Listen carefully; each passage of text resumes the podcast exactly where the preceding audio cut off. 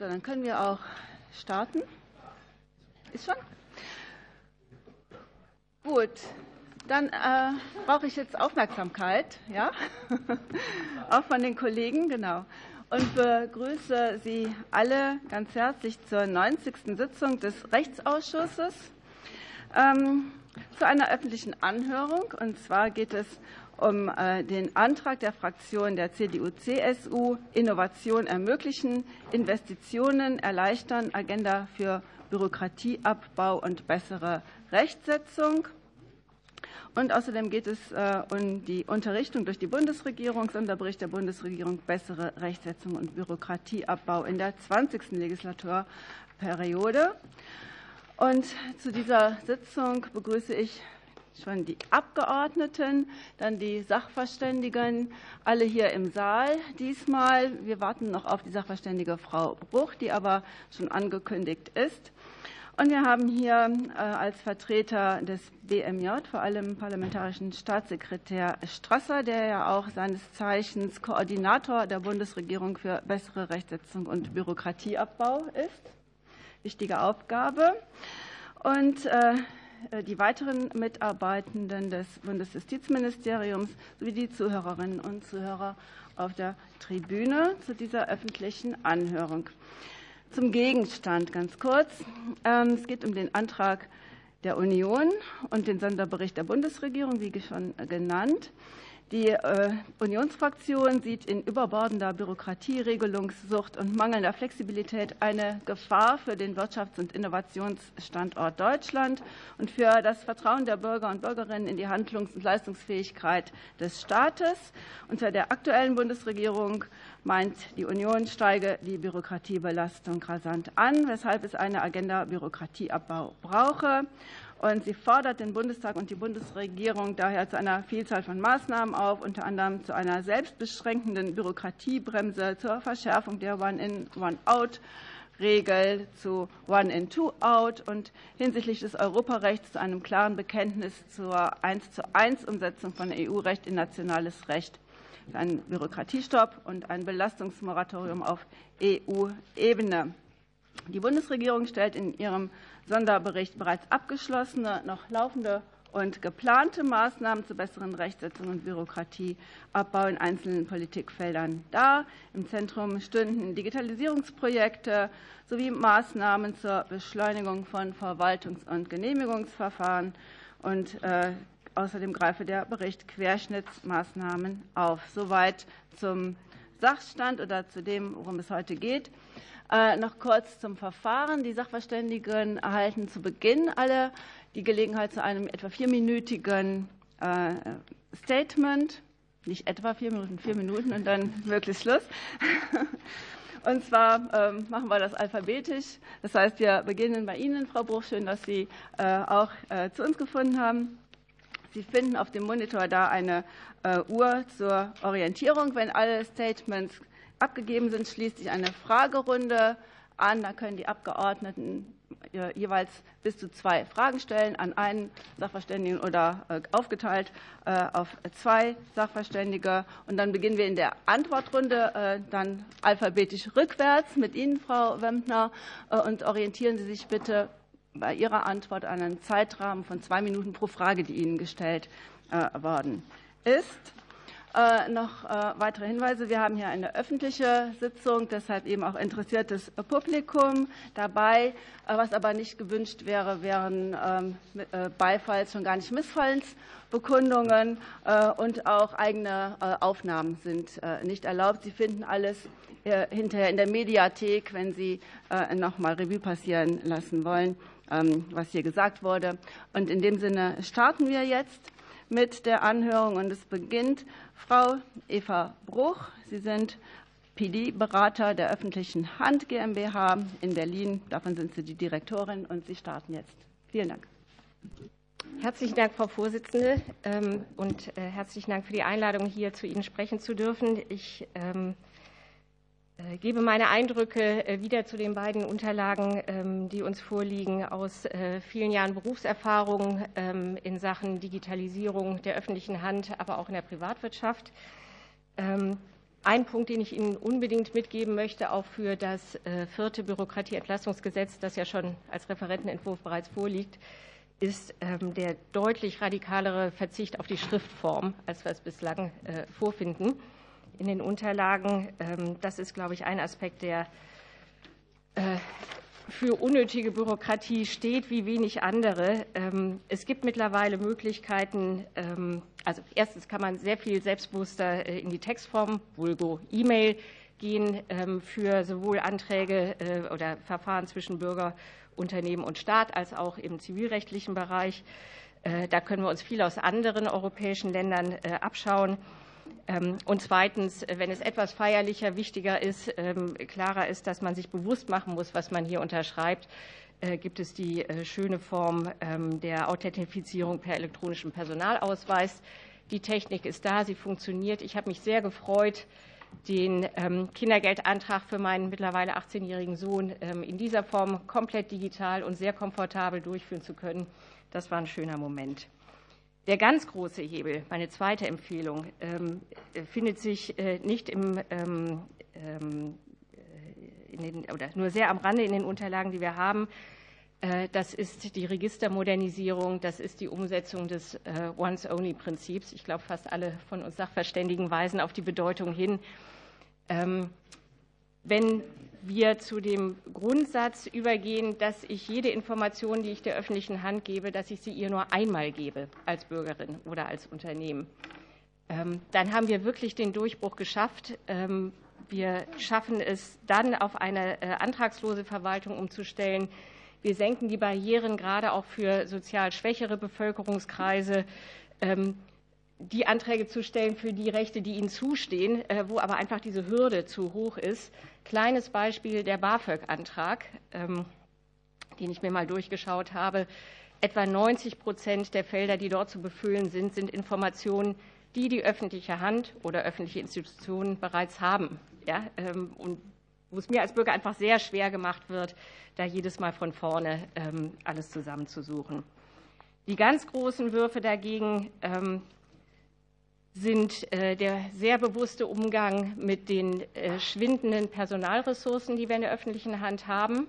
Da kann ich nur davor warnen, Genehmigungsfiktionen, was, glaube ich, so ein bisschen als Allheilmittel hier gerade äh, unterwegs ist, als Lösung zu verkaufen. Das ist nur ganz kurzfristig hilfreich. Langfristig fragt man sich dann als Unternehmen, als Bürger, warum soll ich einen Antrag in 45 Aktenordnern abliefern, von dem ich jetzt schon weiß, dass mit 80 Prozent der Wahrscheinlichkeit den niemand prüfen wird, der nach drei Monaten oder was auch immer automatisch genehmigt wird.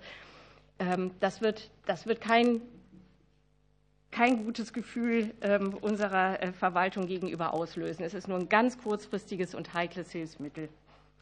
Letzter Punkt ähm, und weitreichendster Punkt. Wir haben uns in der Komplexität äh, unseres Staatswesens und äh, unserer modernen Welt derartig verheddert, dass nicht nur mein Arbeitgeber, äh, die PD, als Inhouse-Berater der öffentlichen Hand, sondern auch äh, etliche andere Expertinnen und Experten auf die Notwendigkeit hinweisen, ähm, wir müssen an den großen Wurf gehen. Es braucht eine große Staatsreform. Neuordnung der Zuständigkeiten interföderal ist nur ein einziger Aspekt. Herzlichen Dank. Ja, vielen Dank, Frau Bruch, für Ihre ähm, Erfahrungen. Und wir kommen jetzt zu Professor Dr. Nikolai Dose von der Universität Duisburg-Essen. Sie haben das Wort. Ihr Mikrofon bitte noch anschalten. Mhm. Dann fange ich noch mal an. Sehr geehrte Frau Vorsitzende, meine sehr verehrten Damen und Herren! Ich freue mich, dass sowohl die Bundesregierung als auch die CDU-CSU-Fraktion sich vehement für eine bessere Rechtsetzung für Bürokratieabbau einsetzt. Ähm, meine Überlegungen, die ich in der Stellungnahme niedergelegt habe, möchte ich in sieben Punkten zusammenfassen. Erstens. Bürokratieabbau darf nicht das Ende von Politik sein. Gestaltende und problemlösende Politik muss möglich bleiben. Zweitens. Dem Erfüllungsaufwand ist bei wichtigen Gesetzgebungsverfahren der erwartete gesellschaftliche und wirtschaftliche Nutzen entgegenzustellen. Das darf allerdings kein Vorwand sein, um das Ziel der Minimierung des Erfüllungsaufwandes aus den Augen zu verlieren. Drittens. Gesetzgeberische Ziele sollten mit demjenigen Instrument verfolgt werden, das Ceteris Paribus verspricht, diese Ziele am kosteneffizientesten zu erreichen. Also ich plädiere hier für eine volkswirtschaftliche Betrachtung. Neben der Kosteneffizienz sind Treffsicherheit und Verwaltungsaufwand aus meiner Sicht zentrale Kriterien für die Auswahl des Instrumentes oder des Instrumentenbündels. Auch schlage ich vor, zu prüfen, ob die Erfolgsvoraussetzungen für den Einsatz eines Instrumentes überhaupt gegeben sind. Und schließlich plädiere ich dafür, dass am Anfang eines Referentenentwurfs eine systematische Analyse des Ausgangsproblems vorgenommen wird. Das ist meines Erachtens häufig nicht der Fall. Viertens. Alle Möglichkeiten durch eine konsequente Digitalisierung der öffentlichen Verwaltung den Erfüllungsaufwand substanziell zu reduzieren, sollten genutzt werden. In diesem Zusammenhang kann die Durchführung von Digitalchecks sinnvoll sein.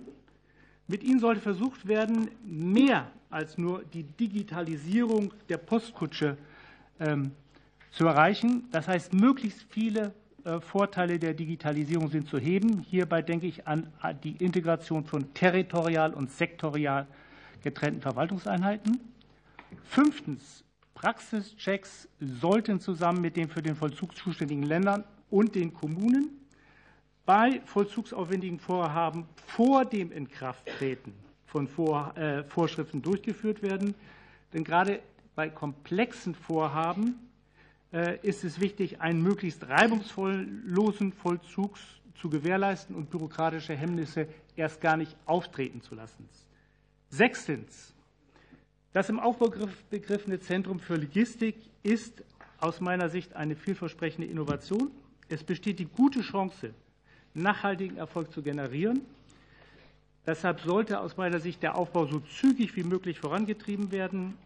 Die vorgesehenen Qualifizierungsmaßnahmen für Mitarbeitende, Mitarbeitende in den anderen Ressorts sind aus meiner Sicht zukunftsweisend.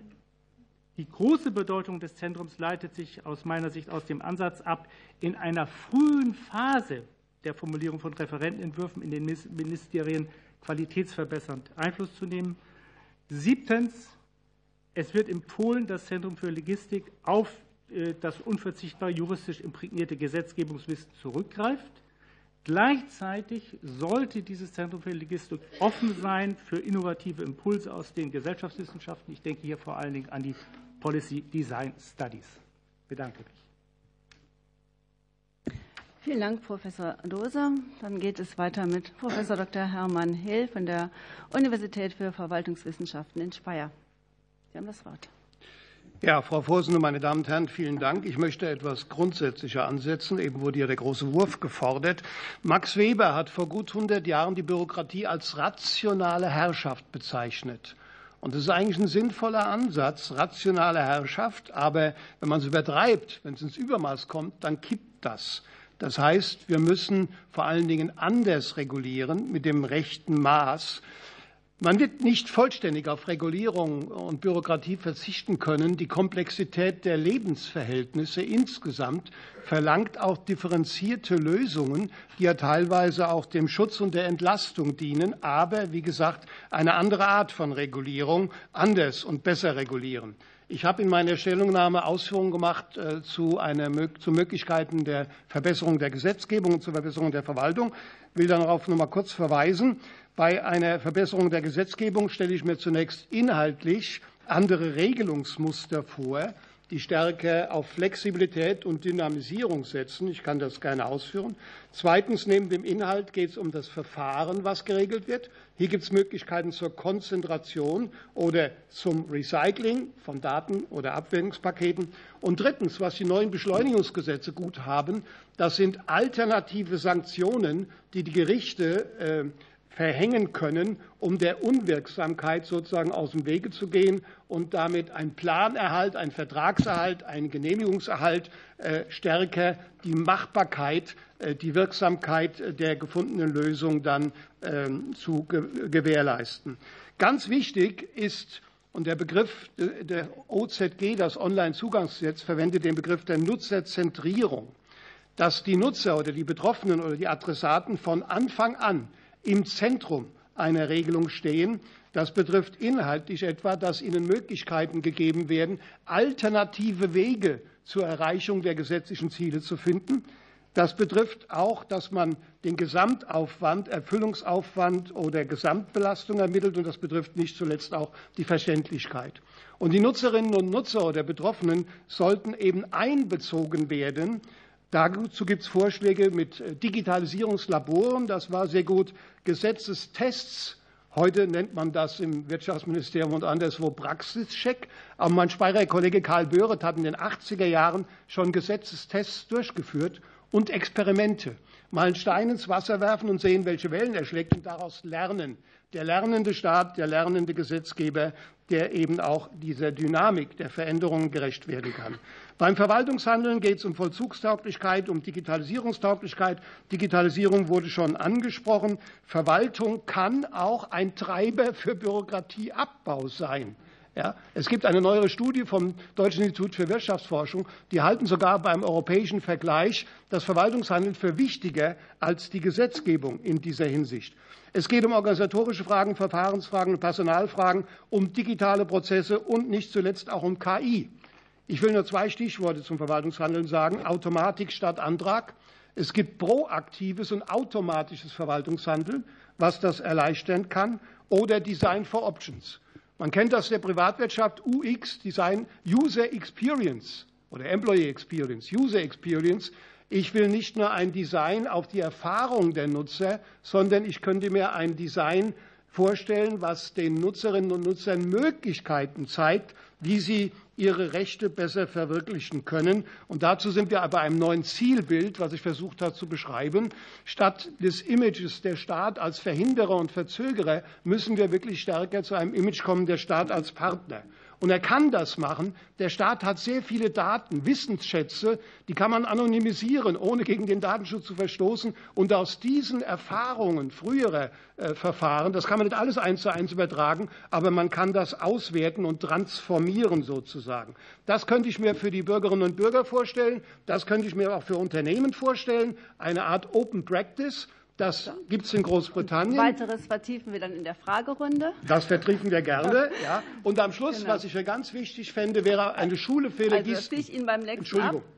Entschuldigung, ich habe genau. das Rote übersehen und dachte, ich hätte noch 30 Ja, ja, ja, so ist das. Die Zeit ist immer schneller rum, als man denkt. Äh, Herr Dr. Kambeck, Sie sind vom DIHK und haben jetzt das Wort für Ihr Eingangsstatement. Vielen Dank, Frau Wickelmeier-Becker. Herr Professor Hill, das ist dann meine Zeit, wenn es hier ins Rote läuft. Deshalb muss man, auf, deshalb, deshalb muss man aufpassen. Ganz herzlichen Dank für die, für die Einladung heute. Ich will drei Punkte machen. Zunächst äh, berichten, dass für die Unternehmen, für die ich spreche, für unsere Mitgliedsunternehmen das Thema Bürokratie, Belastung durch Bürokratie in der Tat das Top-Thema ist. Wir haben gerade zu Beginn des Jahres in unserer aktuellen Konjunkturumfrage immerhin 27.000 Unternehmen antworten. Da der haben uns interessanterweise, weil wir ganz viele Baustellen haben, aber das Thema Bürokratie war da in der Tat der Punkt, der unter wirtschaftspolitische Risiken am häufigsten genannt wurde. Also der Abbau von Bürokratie ist in der Tat ein großes Anliegen von, von Unternehmen. Der Normenkontrollrat hat das ja auch beziffert im Jahresgutachten, dass äh, die 65 Milliarden, die äh, da genannt werden, das ist sicherlich auch eine Größe, die das vielleicht so etwas transparenter macht. Ich betone aber etwas, weil aus unserer Sicht, und es wurden ja schon die volkswirtschaftlichen Perspektiven angesprochen, diese Messung von äh, Bürokratiebelastungen natürlich nicht abdeckt, was wir die eigentlichen oder viele Unternehmer auch die Warenkosten nennen, nämlich die Zeit, die sie dann nicht zur Verfügung haben, um andere Dinge zu machen. Gerade in den mittelständischen Unternehmen, familiengeführten Unternehmen, Eigentümer geführt, die müssen dann selbst bürokratische Anforderungen am Wochenende oder abends oder eben auch in der Woche, wo sie eigentlich andere Dinge machen müssten, erledigen. Insofern sind das eigentlich die Kosten, die man, die man viel stärker in den Blick äh, nehmen müsste betrifft alle Bereiche, insbesondere äh, was die Forschung anbetrifft, Innovation, Unternehmensübergabe, Nachfolgeregelungen, Unternehmensgründungen. Also das zieht sich wirklich durch alle Bereiche. Insofern begrüßen wir auch sehr die Initiativen. Das ist dann mein zweiter Punkt, die im Sonderbericht auch dargestellt äh, sind, die verschiedenen Initiativen. Bürokratie abzubauen. Da schon mal, was wir als sehr positiv empfinden, ist, dass ein Gesamtüberblick gegeben wird. Das wird vielleicht erstmals so auch erreicht mit dem Sonderbericht und dem Monitoringbericht, den die Bundesregierung veröffentlicht hat. Das ist wirklich sehr gut, weil man in der Tat mehr Transparenz hat und verfolgen kann für unsere Unternehmen. Die wertschätzen das auch sehr, dass sie sehen jetzt, was mit ihren Vorschlägen passiert. Natürlich haben wir auch eine große Unzufriedenheit, weil viele sich mehr erwartet hatten jetzt im BEG 4. Herr Strasser lacht schon, das hören Sie ganz oft, Herr Strasser, dass die Erwartungen da auch groß äh, sind. Das, wir bleiben aber da dran, eben weil man das gut verfolgen kann und machen auch ganz konkrete Vorschläge. Das wäre noch vielleicht äh, ein Punkt, was, welche Vorschläge sind das? Die Aufbewahrungsfristen könnte man aus unserer Sicht noch mehr verbessern, auf fünf Jahre gleich gehen, auch Fristen mal angleichen. Das wäre vielleicht so ein deutlicheres Signal noch an die Unternehmen, was sie dann äh, auch wertschätzen äh, würden. Andere Dinge, Einfuhrumsatzsteuer, sind vermeintlich so kleine Dinge, aber das sind Dinge, die viele Unternehmen äh, nicht verstehen, wieso das in den Niederlanden anders ist und in Deutschland so geregelt, dass es die Unternehmen im Wettbewerb benachteiligt. Also da würden wir dringend empfehlen, da nochmal nachzulegen. Es gibt auch Ergänzungen, die wir noch vornehmen, Vorschläge, die wir Ihnen äh, senden, zum Beispiel bei der Arbeitsunfähigkeitsbescheinigung. Da, da sind alle auch unzufrieden eigentlich mit dem Status quo. Das ist eingeleitet worden, aber funktioniert immer noch nicht gut.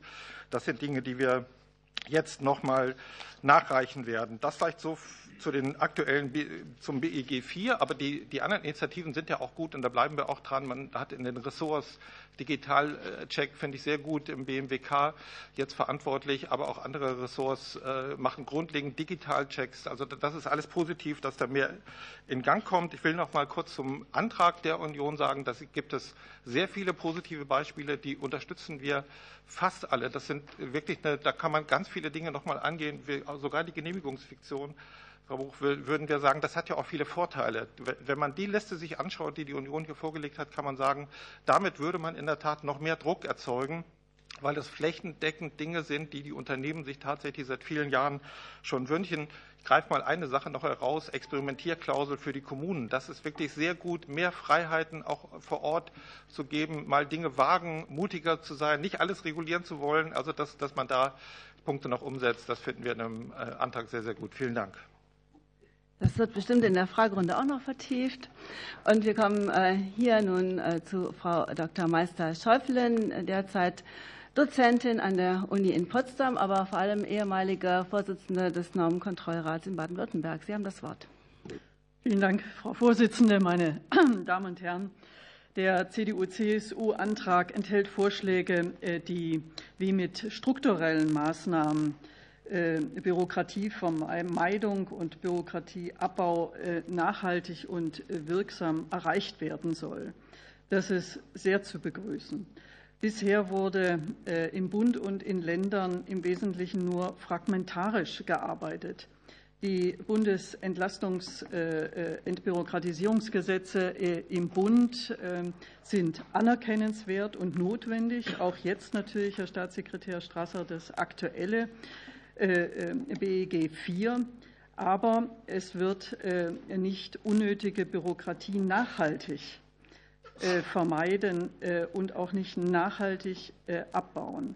Der einzige systemische Ansatz, den wir in Deutschland bisher haben, ist der gesetzlich verankerte Normenkontrollrat, ein unabhängiges Beratungsgremium, aber eben auch nur ein Beratungsgremium. One-in, One-out verfehlt seine Wirkung, weil es nur einen Teil der Belastung durch Bundesrecht erfasst und Belastungen durch die EU, durch äh, die Länder und insbesondere den Verwaltungsvollzug ja völlig ausblendet. Der Antrag enthält zu Recht fünf strukturelle Ansätze, die ich noch um einen sechsten Ansatz erweitern möchte.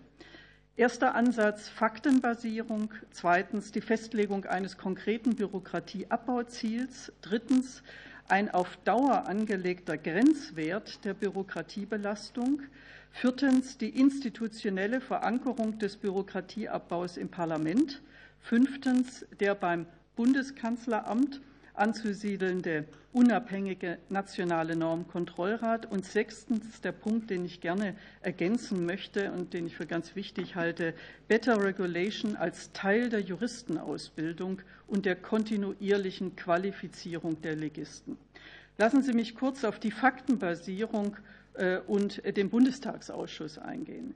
Die Faktenbasierung heißt, künftig eben nicht nur bei der Quelle der Rechtsetzung anzusetzen, weiterhin wichtig, Erfüllungsaufwand, sondern beim Normadressaten selbst die Belastung zu erfassen. Auf diese Weise würde die Bürokratiebelastung quellenunabhängig und so wie sie tatsächlich bei den Unternehmen auch besteht, erfasst. Der DIHK hat in seiner Erhebung beim Gastgewerbe ähm, festgestellt, dass Bürokratiekosten in Höhe von 2,5 Prozent des Umsatzes entstehen. Der Normenkontrollrat Baden-Württemberg hat bei der Erhebung des Bäckerhandwerks festgestellt, dass ein Bürokratieaufwand von 12,5 Stunden in der Woche bestehen. Ein möglicher Grenzwert wäre sicherlich zu messen am Umsatz. Diese Erhebung kann relativ bürokratiearm durchgeführt werden. Das Statistische Bundesamt führt ständig Online-Befragungen durch. Hier kann man das andocken. Ein Bundestagsausschuss für Bürokratieabbau und Evaluierung würde Bürokratieabbau zu einer politischen Priorität des parlamentarischen Verfahrens machen. Eine der Aufgaben dieses Ausschusses wäre eben auch, die EU-Entwürfe unter dem Aspekt der Bürokratiebelastung zu prüfen und dazu Stellung zu nehmen. Natürlich wäre das kein No-Go dann, das ist ja klar. Die Schweiz hat einen solchen Ausschuss für die Verständlichkeit des Rechts eingerichtet, und zwar die Redaktionskommission der eidgenössischen Nationalräte, macht damit sehr gute Erfahrungen. Ich glaube, da können wir was lernen und Better Regulation damit zu einer wirklichen Priorität machen, die dann nicht nur ab und zu hochkocht, wenn wir in einer Rezession sind, sondern eine Daueraufgabe wird. Danke. Ja, vielen Dank, Frau Dr. Meister-Schreifelin. Es geht weiter mit Herrn Ralf Nitschke, seines Zeichens Vorstandsmitglied bei der Jovat SE aus Detmold. Sie haben das Wort. Vielen Dank. Vielen Dank, dass ich hier heute zu Ihnen sprechen darf. Ich habe mir die Sachen alle sehr intensiv angeschaut und habe festgestellt, dass von den vielen Dingen, die uns der Schuh drückt, ganz wenig nur drin steht. Ich habe das in meinem Statement hier drin gehabt und deswegen würde ich diese vier Minuten gerne nutzen, um Sie auf ein paar Dinge hinzuweisen, die täglich immer untergehen, die politisch vielleicht auch nicht opportun sind, die uns aber wirklich ärgern. Denn Jovat SE, kann ich Ihnen sagen, ist ein Familienunternehmen. Die Anteile sind komplett in Familienhand, vierte Generation, 400 Millionen Umsatz. Wir machen Industrieklebstoffe und die Industrieklebstoffe gehen nur in die Industrie und wir stellen fest, dass immer mehr unserer Kunden Kapazitäten aufbauen, die nicht in Deutschland sind. Warum? Weil Time to Market ein wichtiges Kriterium ist und so viel sie auch beschleunigen wollen. Andere Länder sind nun mal viel schneller und wenn ich schneller die Kapazitäten aufbauen kann, kann ich schneller den Markt bedienen. Wer weiß, wie lange er existiert. Das ist ein Trend, der läuft. Da verliert Deutschland Wertschöpfung. Und da müssen, wir schneller werden, egal ob es jetzt Vorbehalte gibt oder nicht, sonst verlieren wir weiter Wertschöpfung. Zweiter Punkt, wir laufen auch Gefahr, die nächste Unternehmergeneration zu verlieren. Ich kann es ganz explizit bei meiner Familie sagen. Meine Kinder äh, studieren hier in Berlin an der Charité und in London an der London Business School und an der ETH in Zürich. Ich habe über Jahre eine verbindliche Auskunft vom Finanzamt erstreiten müssen, damit sie im Ausland studieren können, ohne die Wegzugsbesteuerung entrichten zu müssen. Das ist ja ein fiktiver Verkaufserlös, der fällig wird. Das geht, solange Sie jetzt studieren, weil Sie Ihren Hauptwohnsitz dort behalten. Wenn die aber jetzt in die Lage kommen, die leeren Wanderjahre mal im Ausland zu machen, was jetzt nicht Belgien oder Luxemburg ist, sondern dann mal Amerika oder China oder anderes Land in Asien, dann, dann, trifft das auf die zu. Dann müssen die, die, die weg ihre Anteile so versteuern, als ob sie verkauft wären. Und äh, dementsprechend äh, kann man über Stundungsregelungen sprechen, aber die verschulden sich bis zur Halskrause, um Erfahrung zu sammeln. Das kann es nicht sein, das werden die auch nicht tun. Also äh, wir werden das verlieren. Und das liegt daran, dass wir die dumme Rechtsform der GmbH und Co. KG noch haben als Familienholding. Können Sie sagen, ich kann die Rechtsform wechseln, wäre eine Möglichkeit, werden wir wahrscheinlich dann auch machen, aber Machen Sie es doch mal einheitlich für Personengesellschaften und für Kapitalgesellschaften der gleichen Art. Ähm, nächster Punkt, wir verlieren auch die guten Mitarbeiter, weil wir überkommene Regelungen haben im Arbeitszeitbereich. Da müssen Sie dringend dran. Sie, wir haben zehn Stunden Ruhepause und wenn Sie intelligente Mitarbeiter haben, die IT implementieren, die im Labor arbeiten, die Vertrauensarbeitszeit haben, dann sollen wir die jetzt aufzeichnen mit der Arbeitszeit nach Anwesenheit. Und wenn die gerade im, im, im Flow sind und was entwickeln, dann schicken wir die nach Hause und sagen, du musst jetzt zehn Stunden lang zu Hause bleiben und darfst nicht weiter darüber nachdenken, bis du wieder anfangen kannst zu arbeiten. Das ist doch Mittelalter. Und das nächste Punkt, den ich noch sagen wollte, ist, oder, oder wesentlich machen würde.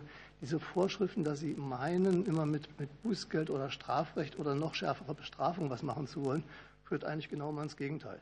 Wenn Sie Regeln machen, wie Lieferketten-Sorgfaltspflichtengesetz, um nicht etwas kaputt zu machen, dann gehen wir dem Risiko aus dem Weg, indem wir da gar nicht aktiv werden. Also beispielsweise haben wir die, Produktionsideen für Nordafrika komplett eingestellt, weil wir hatten eine kleine Beteiligung, da gab es dann eine Müllabfuhr. In der Müllabfuhr waren nach meiner Meinung minderjährige Kinder beschäftigt.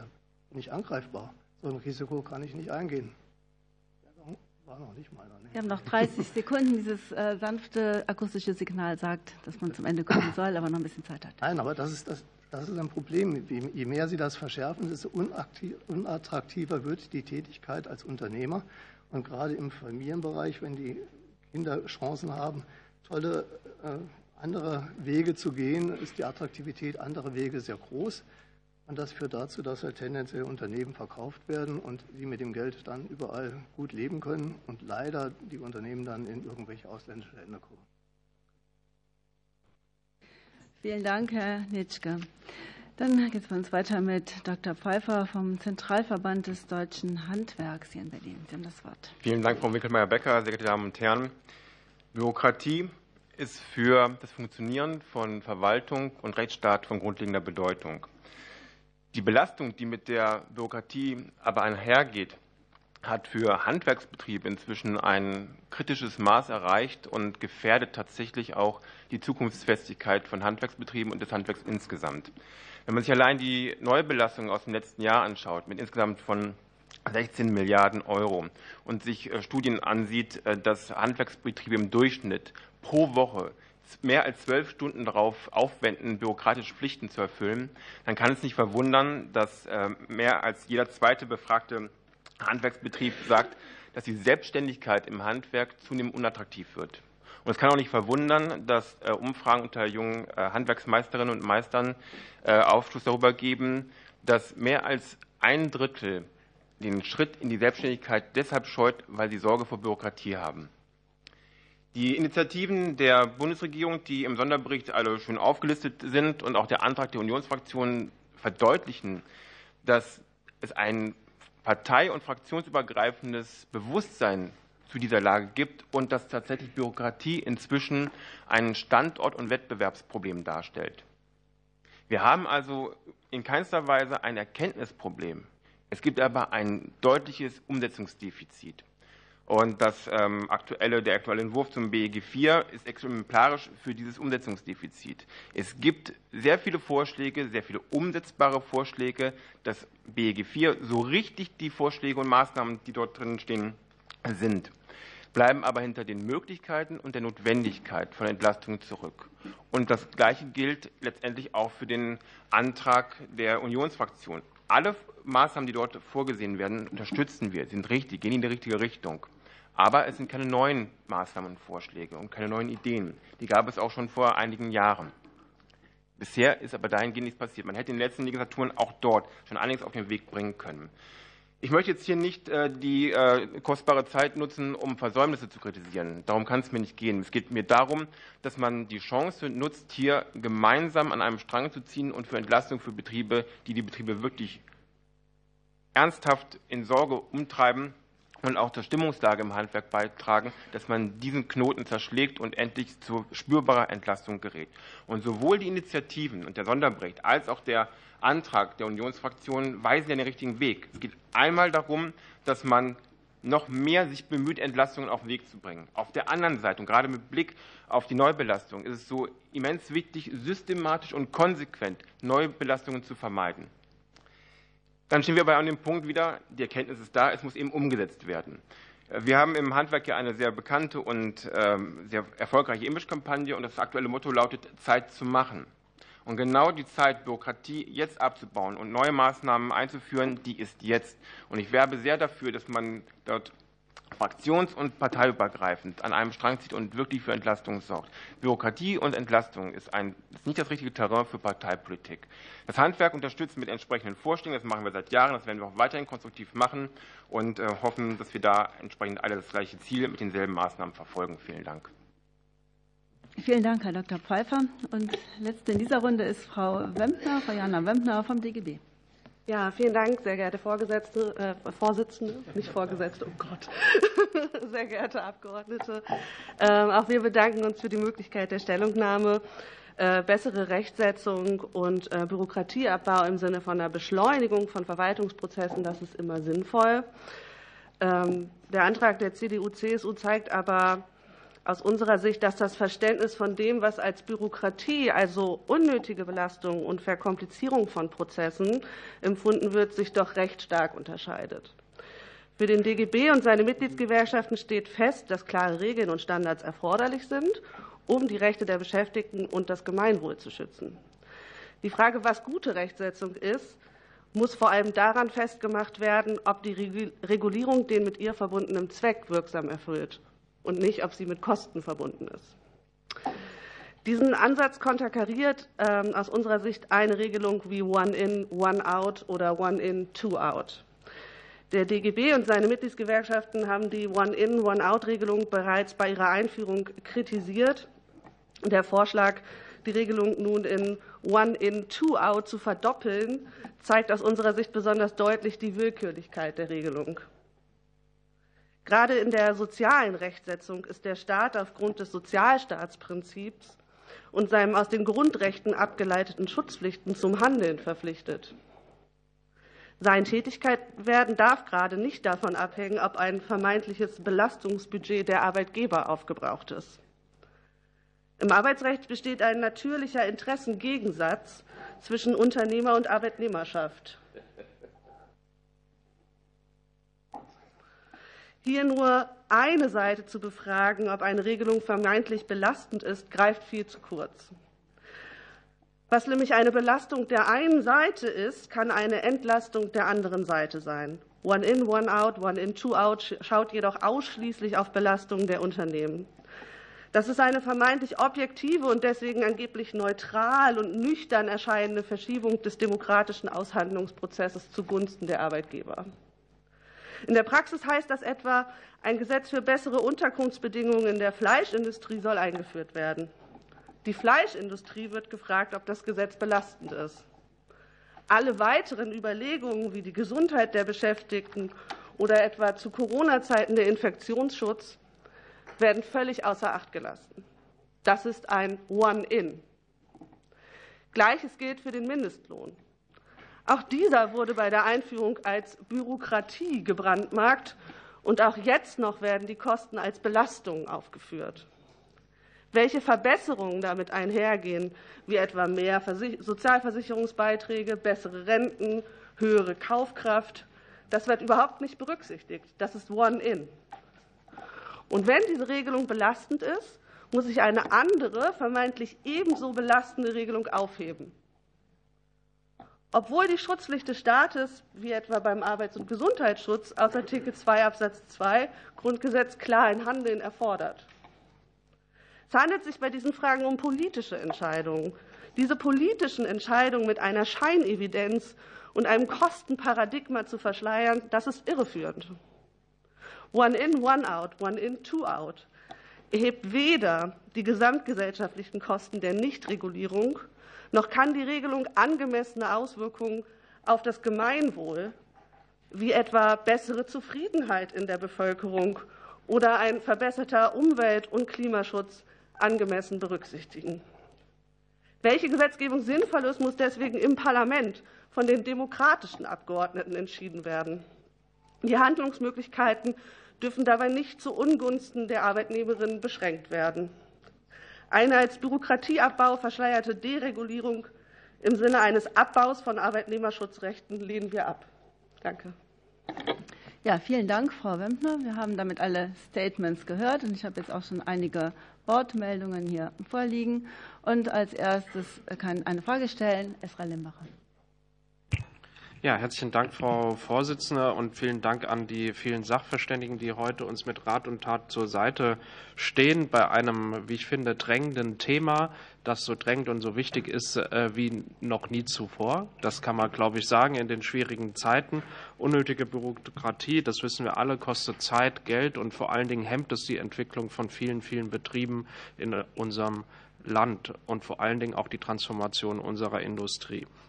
Ich will eine Frage stellen an Herrn Dr. Pfeiffer. Bedanke mich äh, bei Ihnen auch, dass Sie heute hier sind. Häufig wird über das Thema Bürokratieentlastung ja in, wie ich finde, sehr großer Flughöhe geredet. Wichtiger und auch anstrengender ist es aber oft dann mal ins Detail zu gehen und zu schauen, wo kann man denn wirklich Verbesserungen beim Bürokratieabbau erreichen. Ich möchte daher noch mal genauer auf die Anforderungen eingehen, die unser Handwerk tagtäglich erfüllen muss. Sie sprachen davon, dass immer weniger Menschen, wenn sie einen Meisterabschluss äh, haben, den Schritt auch wirklich in die Selbstständigkeit äh, wagen. Auch weil die Bürokratie zu überfordernd ist. Können Sie anhand konkreter Praxisbeispiele vielleicht hier mal erläutern, was konkret für diese Personen besser werden muss, auch in Beziehung zu den lokalen Behörden, mit denen die Menschen ja immer wieder zu tun haben, um auch den Menschen zu ermöglichen und zu, sie zu motivieren, auch in die Selbstständigkeit in Zukunft zu gehen. Vielen Dank. Äh, das war nur eine Frage, äh. Okay, gut. Dann hat das Wort Kollege Plum. Ja, vielen Dank, Frau Vorsitzende, und vielen Dank auch an alle Sachverständigen für ihre Zeit und ihre Expertise. Ich möchte zwei Fragen stellen. Die erste Frage würde ich gerne richten an Herrn Dr. Kambeck. Sie haben bezogen auch auf das B Sie haben bezogen auch auf das BEG 4 gesagt, wir hätten uns mehr erhofft, da muss noch etwas nachgelegt werden. Äh, Sie haben auch einzelne Punkte genannt. Ich würde mich aber freuen, wenn Sie dazu noch mal ausführlicher Stellung nehmen würden und uns noch mal sagen, welche vor allem konkreten Maßnahmen Sie sich da noch zusätzlich erhoffen würden und gerne auch daneben, welche strukturellen Maßnahmen aus Ihrer Sicht entscheidend wären, um über dieses punktuelle Gesetz hinaus auch systematisch zu einem konsequenteren Bürokratieabbau zu kommen. Zweite Frage würde ich gerne äh, richten an ähm, Frau Dr. Meister-Scheuwelen. Sie haben gesagt, der Nationale Normenkontrollrat ist der einzige systemische Ansatz, den wir haben. Sie haben gleichzeitig auch gesagt, der muss wieder zurück ins Bundeskanzleramt. Und in Ihrer Stellungnahme schreiben Sie auch, es ist nur ein reines Beratungsgremium. Ich würde mich freuen, wenn Sie einerseits noch mal aus Ihrer Sicht begründen, warum es wichtig ist, dass der ins Bundeskanzleramt gehört und zum Zweiten auch vielleicht Wege aufzeigen können, wie man dieses Gremium aufwerten kann, auch mit Ihrer Erfahrung als NKR-Vorsitzende in Baden-Württemberg. Vielen Dank. Dann hat das Wort äh, Dr. Thorsten Lieb.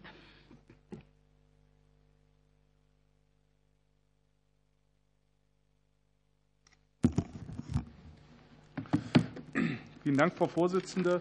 Ich habe und danke auch an die Sachverständigen für die, für, die, für die Statements, die einen guten Auftakt natürlich wie immer in die Diskussion geben. Ich habe zwei Fragen an Herrn Nitschke. Die eine Frage bezieht sich auf eine Bemerkung, die auch ähm, Herr Hill gemacht hat, äh, nämlich den Hinweis auf die Rolle des tatsächlichen Verwaltungshandelns im Rahmen des Bürokratieabbaus, weil wir natürlich in erster Linie über die Gesetzgebung sprechen, aber natürlich diese Komponente nicht außer Betracht bleiben darf. Deswegen an Sie die Frage aus der Praxis heraus, welche Rolle spielt die Zusammenarbeit, vielleicht auch Mentalitätsfragen mit der Verwaltung für die Frage der, der bürokratischen Belastungen für die, für die Unternehmen. Das ist die eine Frage. Die zweite Frage geht noch in eine andere Richtung. Man hört öfter bei der Diskussion um die Frage Bürokratie und Bürokratieabbau das Stichwort des sogenannten beauftragten Unwesens. Äh, da interessiert mich Ihre Sichtweise aus dem Blickwinkel der, der Unternehmen. Welche Rolle spielen die Beauftragten? Welche Bedeutung hat das? Und wie sehr ist das aus dem Blickwinkel auch, äh, auch von Unternehmen in der Praxis tatsächlich ein wichtiges und zentrales Thema für die Frage des Bürokratieabbaus? Herzlichen Dank. Vielen Dank, Frau Dr. Martens. Ja, vielen Dank, äh, Frau Vorsitzende. Vielen Dank äh, auch sehr geehrte Sachverständige. Ich habe zwei Nachfragen an Frau äh, Wömpner. Ähm, die erste ist, ähm, wie bewertet der DGB die Auffassung, durch die 1 ähm, zu 1 Umsetzung von EU-Vorschriften könnte man Bürokratie abbauen? Ist der Sinn und Zweck der nationalen Spielräume bei der Umsetzung von EU-Regeln als Bürokratie zu bewerten? Oder lässt sich vielleicht anhand konkreter Beispiele zeigen, dass ähm, die Nutzung dieser vielmehr im Interesse äh, der Adressaten der jeweiligen Regelung ist, also auch der Menschen äh, hier in Deutschland. Also schränken wir uns nicht äh, selbst ein und unsere Möglichkeiten ein, ähm, als dass wir dadurch Bürokratie abbauen. Und ähm, ferner ähm, werden in ähm, Unionsantrag auch die Einführung einer Bürokratiebremse sowie die Einrichtung eines Ausschusses für Bürokratieabbau und Gesetzesevaluierung zum Bürokratieabbau vorgeschlagen. Wie bewerten Sie diese beiden ähm, Vorschläge und äh, welchen Einfluss hätten Sie aus Ihrer Sicht ähm, auf äh, den Bürokratieabbau? Ist es aus Ihrer Sicht vorstellbar, dass man in der Praxis tatsächlich Bürokratie dadurch abbauen kann, dass man eigens dafür einen neuen Ausschuss einrichtet. Vielen Dank. Vielen Dank, äh, Kollege Benner.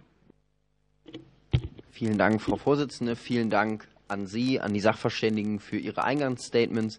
Und ich glaube, man hört ja raus, dass wir uns in dieser Runde in der Prämisse einig sind, dass wir bei den Herausforderungen, die vor uns liegen, die Transformation der Wirtschaft, die Erholung von zwei Krisen, äh, die Umstellung im Bereich der Energieträger, dass wir viel vor uns haben und dass wir an vielen Stellen Bürokratie abbauen und vor allen Dingen Verwaltung modernisieren und beschleunigen müssen. Ich möchte an den Gedanken des Kollegen Dr. Lieb anknüpfen. Meine erste Frage an Sie, Herr Professor Dr. Dose, wäre, wir erleben vielerorts, dass es zu viel Bürokratie gibt. Wir erleben aber auch, dass Dinge zu lange in Behörden brauchen, dass völlig gute und äh, gut gemeinte Gesetze leider auf Verwaltungsseite aufgrund der Personalproblematik zu lange liegen. Wir also unabhängig von der Frage, wo wir Verwaltung abbauen können, Probleme in der bestehenden Verwaltung haben. Da würde mich einmal interessieren, inwieweit Sie die vielen Ansätze auch zur Lösung der Personalproblematik, Personalpooling und so weiter ähm, da als Lösung der Problematik sehen, ob Sie das einmal ausführen könnten. Und der zweite Punkt anknüpfen daran, Sie haben die Digitalchecks und die Praxischecks auch in Ihrem Eingangsstatement angesprochen, würde mich auch von Ihnen, Herr Professor Dr. Dose, noch einmal interessieren, inwieweit vor allen Dingen im Rahmen von zum Beispiel Digitalchecks die Vollzugsebene bestmöglich hier in Prozesse involviert werden kann. Also inwieweit wir es hinbekommen, auch die Verwaltung mitzunehmen bei der Frage, wie wird es auch für die Verwaltung an, am einfachsten ein entsprechendes Gesetz umzusetzen, um eben auch da gesetzgeberisch an der Personalproblematik dahingehend mitzuwirken, dass dieselbe oder sogar mehr Leistung mit dem bestehenden Personal möglich wird. Dann hat das Wort Dr. Krings. Ja, vielen Dank, Frau Vorsitzende, und mal herzlichen Dank an alle Experten. Es ist ja gar nicht so oft, dass eine so breite Übereinstimmung, ganz, ganz überwiegend jedenfalls der Experten, sowohl bei der Analyse des Problems, dass wir zu viel Bürokratie haben, als auch das Ziel, dass wir äh, bei dem Abbau davon besser vorankommen müssen, besteht. Für mich persönlich gibt es äh, überhaupt nur einen einzigen Bereich, wo vielleicht mehr Bürokratie angezeigt ist, und das ist bei dem, was wir hier machen, in der Gesetzgebung. Denn wenn wir es uns etwas schwerer machen, kann das dazu führen, indem wir dann vielleicht auf das eine oder andere verzichten in äh, unseren Verfahren, dass wir es den Bürgern dadurch leichter machen. Aber das ist vielleicht nur eine äh, kurze Anmerkung, das meine zwei Fragen. Die erste Frage an Herrn Professor Hill. Ich würde gerne von Ihnen noch mal hören, welche Rolle denn die Rechtsprechung beim Bürokratieaufwuchs spielt und damit verbunden natürlich auch, was kann der Gesetzgeber denn regulatorisch besser machen, damit die Rechtsprechung sozusagen nicht bürokratietreiber wird. Das wäre die Frage an, an Sie. Und eine Frage an ähm, Frau Meister Schäufelen. Aufgrund Ihrer vielfältigen Erfahrung in verschiedenen Ämtern würde mich nochmal der Blick, der Außenblick interessieren und der Blick nach draußen. Was machen denn andere besser? Skandinavien wird ja oft äh, vorgeführt ähm, als Beispiel, ähm, äh, auch Teil von Osteuropa, wenn man in Teil der baltischen Staaten denkt. Äh, Niederlande ist sozusagen der Ideengeber gewesen, sogar für vieles, was wir in Deutschland gemacht haben. Großbritannien ähnlich. Wenn Sie da nochmal ein paar Punkte vielleicht nennen, wo wir von anderen lernen können. Dann hat das Wort Kollege Brandner. Ja, danke auch, danke auch von mir. Ich habe eine Frage an den Hochschullehrer Herrn Hill. Äh, zunächst mal, ähm, wir hatten ja das Prinzip One In, One Out. Frau Wömpner hat sich ja kritisch damit auseinandergesetzt. Das ist ja auch so ein bisschen populistischer Ansatz, der zu Überbietungswettbewerben führen kann. Der nächste will dann äh, One in and Two out, damit ist die CDU jetzt zugange. Vielleicht kommt die AfD und sagt demnächst One in Four out. Also das ist ja so ein bisschen wenig greifbar. Für mich für mich, ja, ich gebe immer wieder gerne Steilvorlagen. Für mich, äh, ich verfolge da mehr so einen, sagen wir mal, seriösen Ansatz und würde mir vielleicht von einem Hochschullehrer wie Ihnen mal äh, kurze Ausführungen dazu wünschen, ob es auch Überlegungen gibt, vielleicht, wenn man das auf das Niveau, auf diesen Anglizismus, Anglizismus bringt, ob man darüber nachdenken könnte, vielleicht äh, good in and bad out Das wäre doch mal ein Ansatz, sag ich mal, der jetzt äh, ja auch nicht unbedingt den Eindruck vermittelt, dass man sowieso überflüssige Gesetze und Vorschriften hat. Denn der Ansatz One in, One out oder One in, Two out, der geht ja davon aus, irgendwas ist überflüssig und kann sowieso weg, unabhängig davon, ob was Neues kommt oder nicht. Also den Hintergrund mal äh, darauf zu, den Hintergrund mal zu beleuchten, ob man vielleicht von der Qualität und nicht von der Anzahl der Gesetze und Vorschriften ausgeht. Die zweite Frage ähm, an Herrn Kambeck gerne.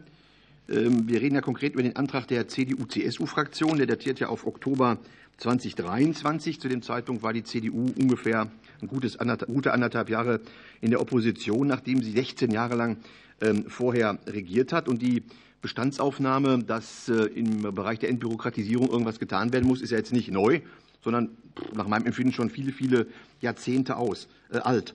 Die CDU legt jetzt hier 21 Punkte vor, wenn ich richtig gezählt habe, ähm, Einführungspunkte und äh, Forderungspunkte. Meine Frage wäre, wenn Sie diesen ähm, Antrag der CDU mal beurteilen müssten, was ist denn da jetzt substanziell Neues aus Ihrer Sicht dran, was sich in den inzwischen ja ungefähr zwei Jahren der CDU-Opposition ergeben hat? Oder andersrum gefragt, finden Sie da Punkte in dem Antrag der CDU-CSU-Fraktion, wo Sie sagen können, ja gut, das hätte man auch in den 16 Jahren vorher schon umsetzen können und müsste nicht jetzt nach zwei Jahren Opposition mit so einem Papier daherkommen? Dankeschön. Ähm, dann hat als nächstes das Wort Kollege aus dem Wirtschaftsausschuss, Herr Walter.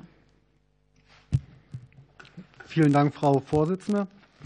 Ähm, meine Frage geht an Dr. Pfeiffer vom ZDH. Äh, ähm, Bürokratieentlastung ist ja nicht nur die Abschaffung von Paragraphen. Wir haben ja, ich kenne es selber aus dem Familienunternehmen, ähm, viele Sachen, die unnötig doppelt in der Kommunikation mit Behörden stattfinden. Zeitfressende Dokumente werden ausgefüllt, müssen dann äh, doppelt, dreifach ausgefüllt an verschiedene Behörden, Statistikämter, äh, sonst wo ähm, hingeschickt werden. Aus Ihrer Sicht, ähm, welche Prozesse könnte man denn so verschlanken, dass die bestehenden Verpflichtungen, ähm, die es natürlich braucht, auch besser werden, verschlankt werden? Welche Ideen gibt es da? Vielleicht noch ein äh, zweiter Aspekt, eine zweite Frage. Ich hatte immer das Gefühl, gerade im Laufe der Digitalisierung im Unternehmen gibt es auch viele bürokratische, nenne ich es jetzt mal, ähm, Vorgänge für jeden Handwerker, der im Büro ist, ist dann quasi alles im Büro Bürokratie, kommt auch nicht unbedingt von staatlichen Vorschriften, sondern auch in Zusammenarbeit mit Versicherungen oder mit äh, Zulieferern, die dann die Prozesse, die die vorher gemacht haben, auch dann auf das kleine Handwerksunternehmen umlegen. Können wir da zusammen als Politik und als Verband äh, auch vielleicht Sachen umsetzen, um ähm, da Entlastung zu schaffen. Vielen Dank. Gut, ähm, letzte Fragestellung kommt von Philipp Amthor. Ja, Frau Vorsitzende, liebe Kolleginnen und Kollegen, ich mache vielleicht vorher nur noch mal an Herrn Brandner eine kleine Vorbemerkung zur Seriosität, vielleicht auch zur allgemeinen Erheiterung. Sollten Sie mal nachlesen, Drucksache 20-8875, Seite 4 vom 17.10. fordert die AfD die Einführung der One-in-Two-Out-Regelung. Also ist ja ganz interessant, sollte der parlamentarische Geschäftsführer vielleicht mal lesen. Aber das am Rande, denn zur Seriosität, das leitet über zu Ihren sehr guten Stellungnahmen, äh, die Sie abgegeben haben. Äh, das hat äh, ausdrücklich uns einen guten Impuls gegeben und wir hoffen auch, dass man da einiges Verbindendes finden kann. Ich habe zwei Fragen, eine an Frau Meister Schäuble Schäuflin und eine an Herrn Professor Hill.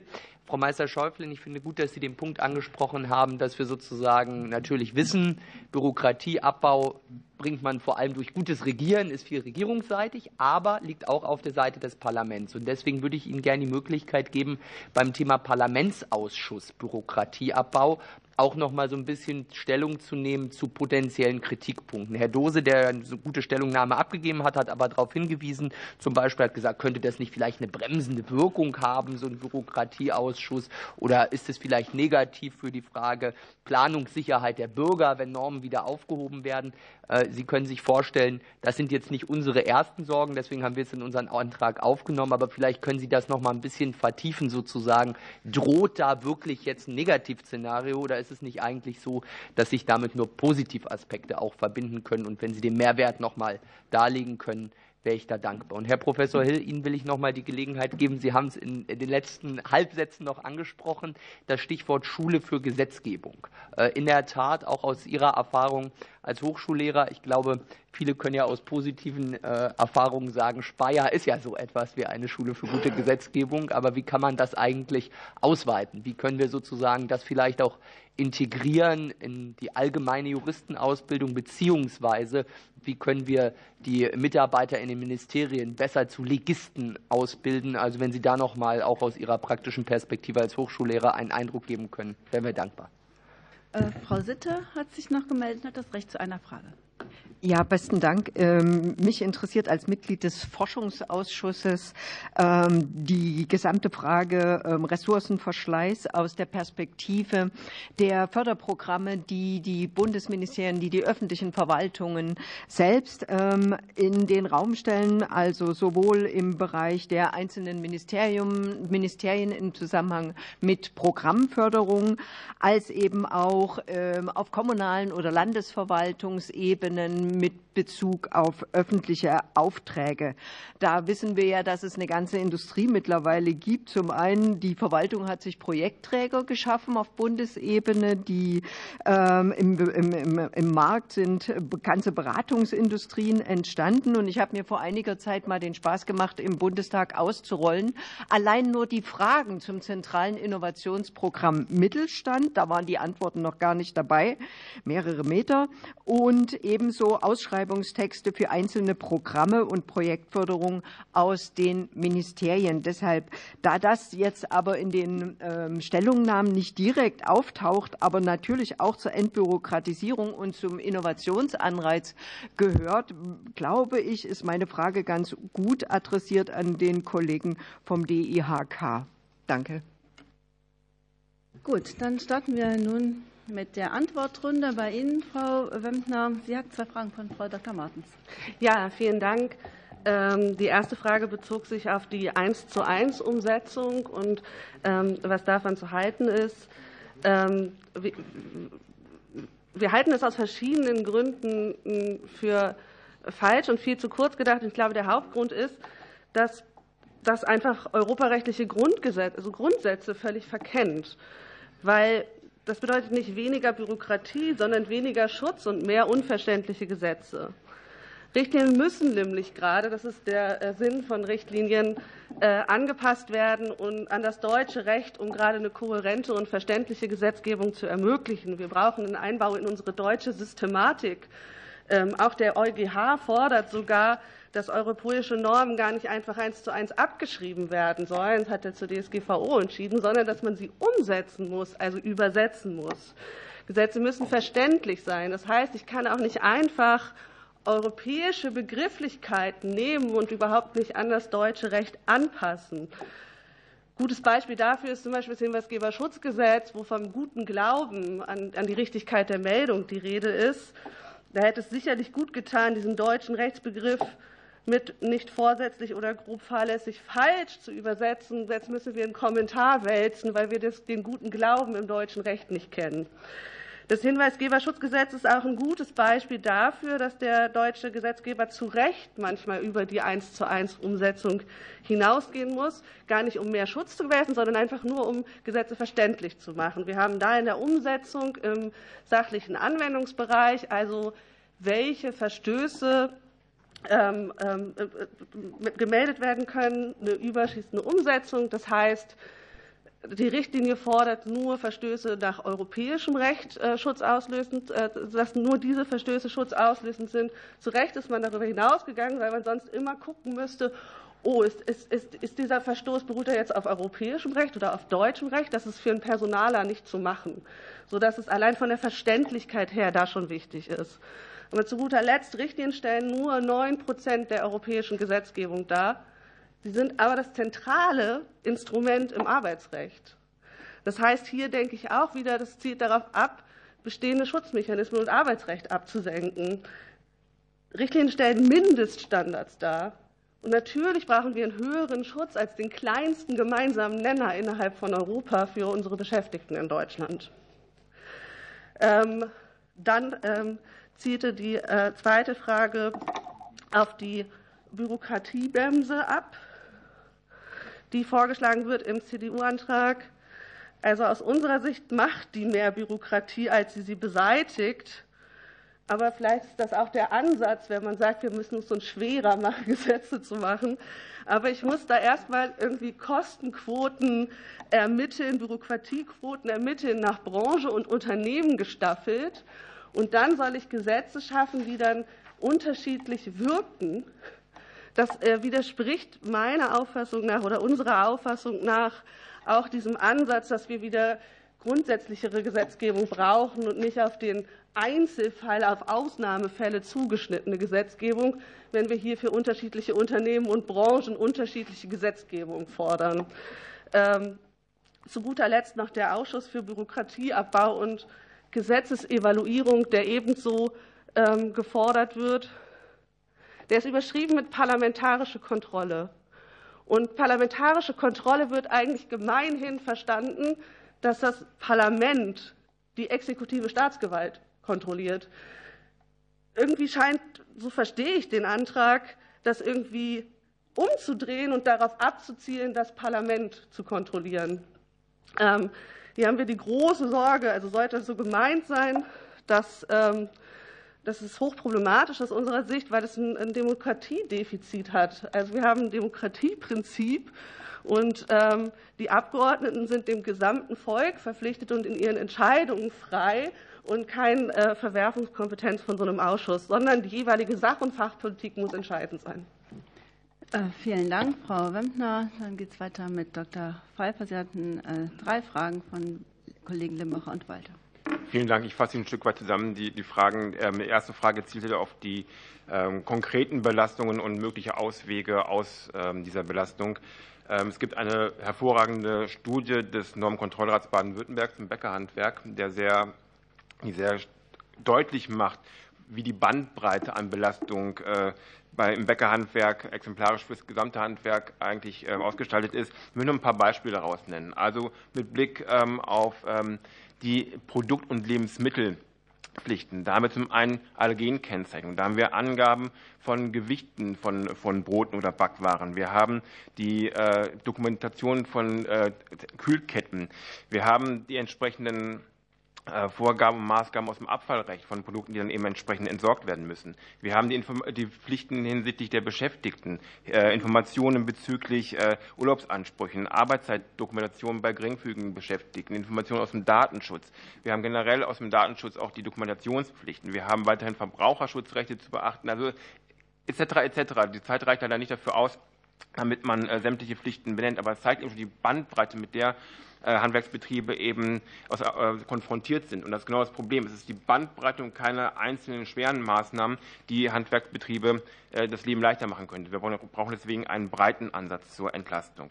Und einer dieser Schlüssel für einen breiten Ansatz ist das Bewusstsein des Gesetzgebers und auch dann der vorbereitenden Gesetzgebung durch die Bundesregierung, Anforderungen nicht als Misstrauen zu verstehen. Also viele Anforderungen, Pflichten, gerade im Dokumentations- und Informationsbereich, zielen darauf ab oder haben den Beweggrund, dass äh, keine, kein Missbrauch geschieht, dass man präventiv äh, irgendwelchen äh, Machenschaften begegnen möchte.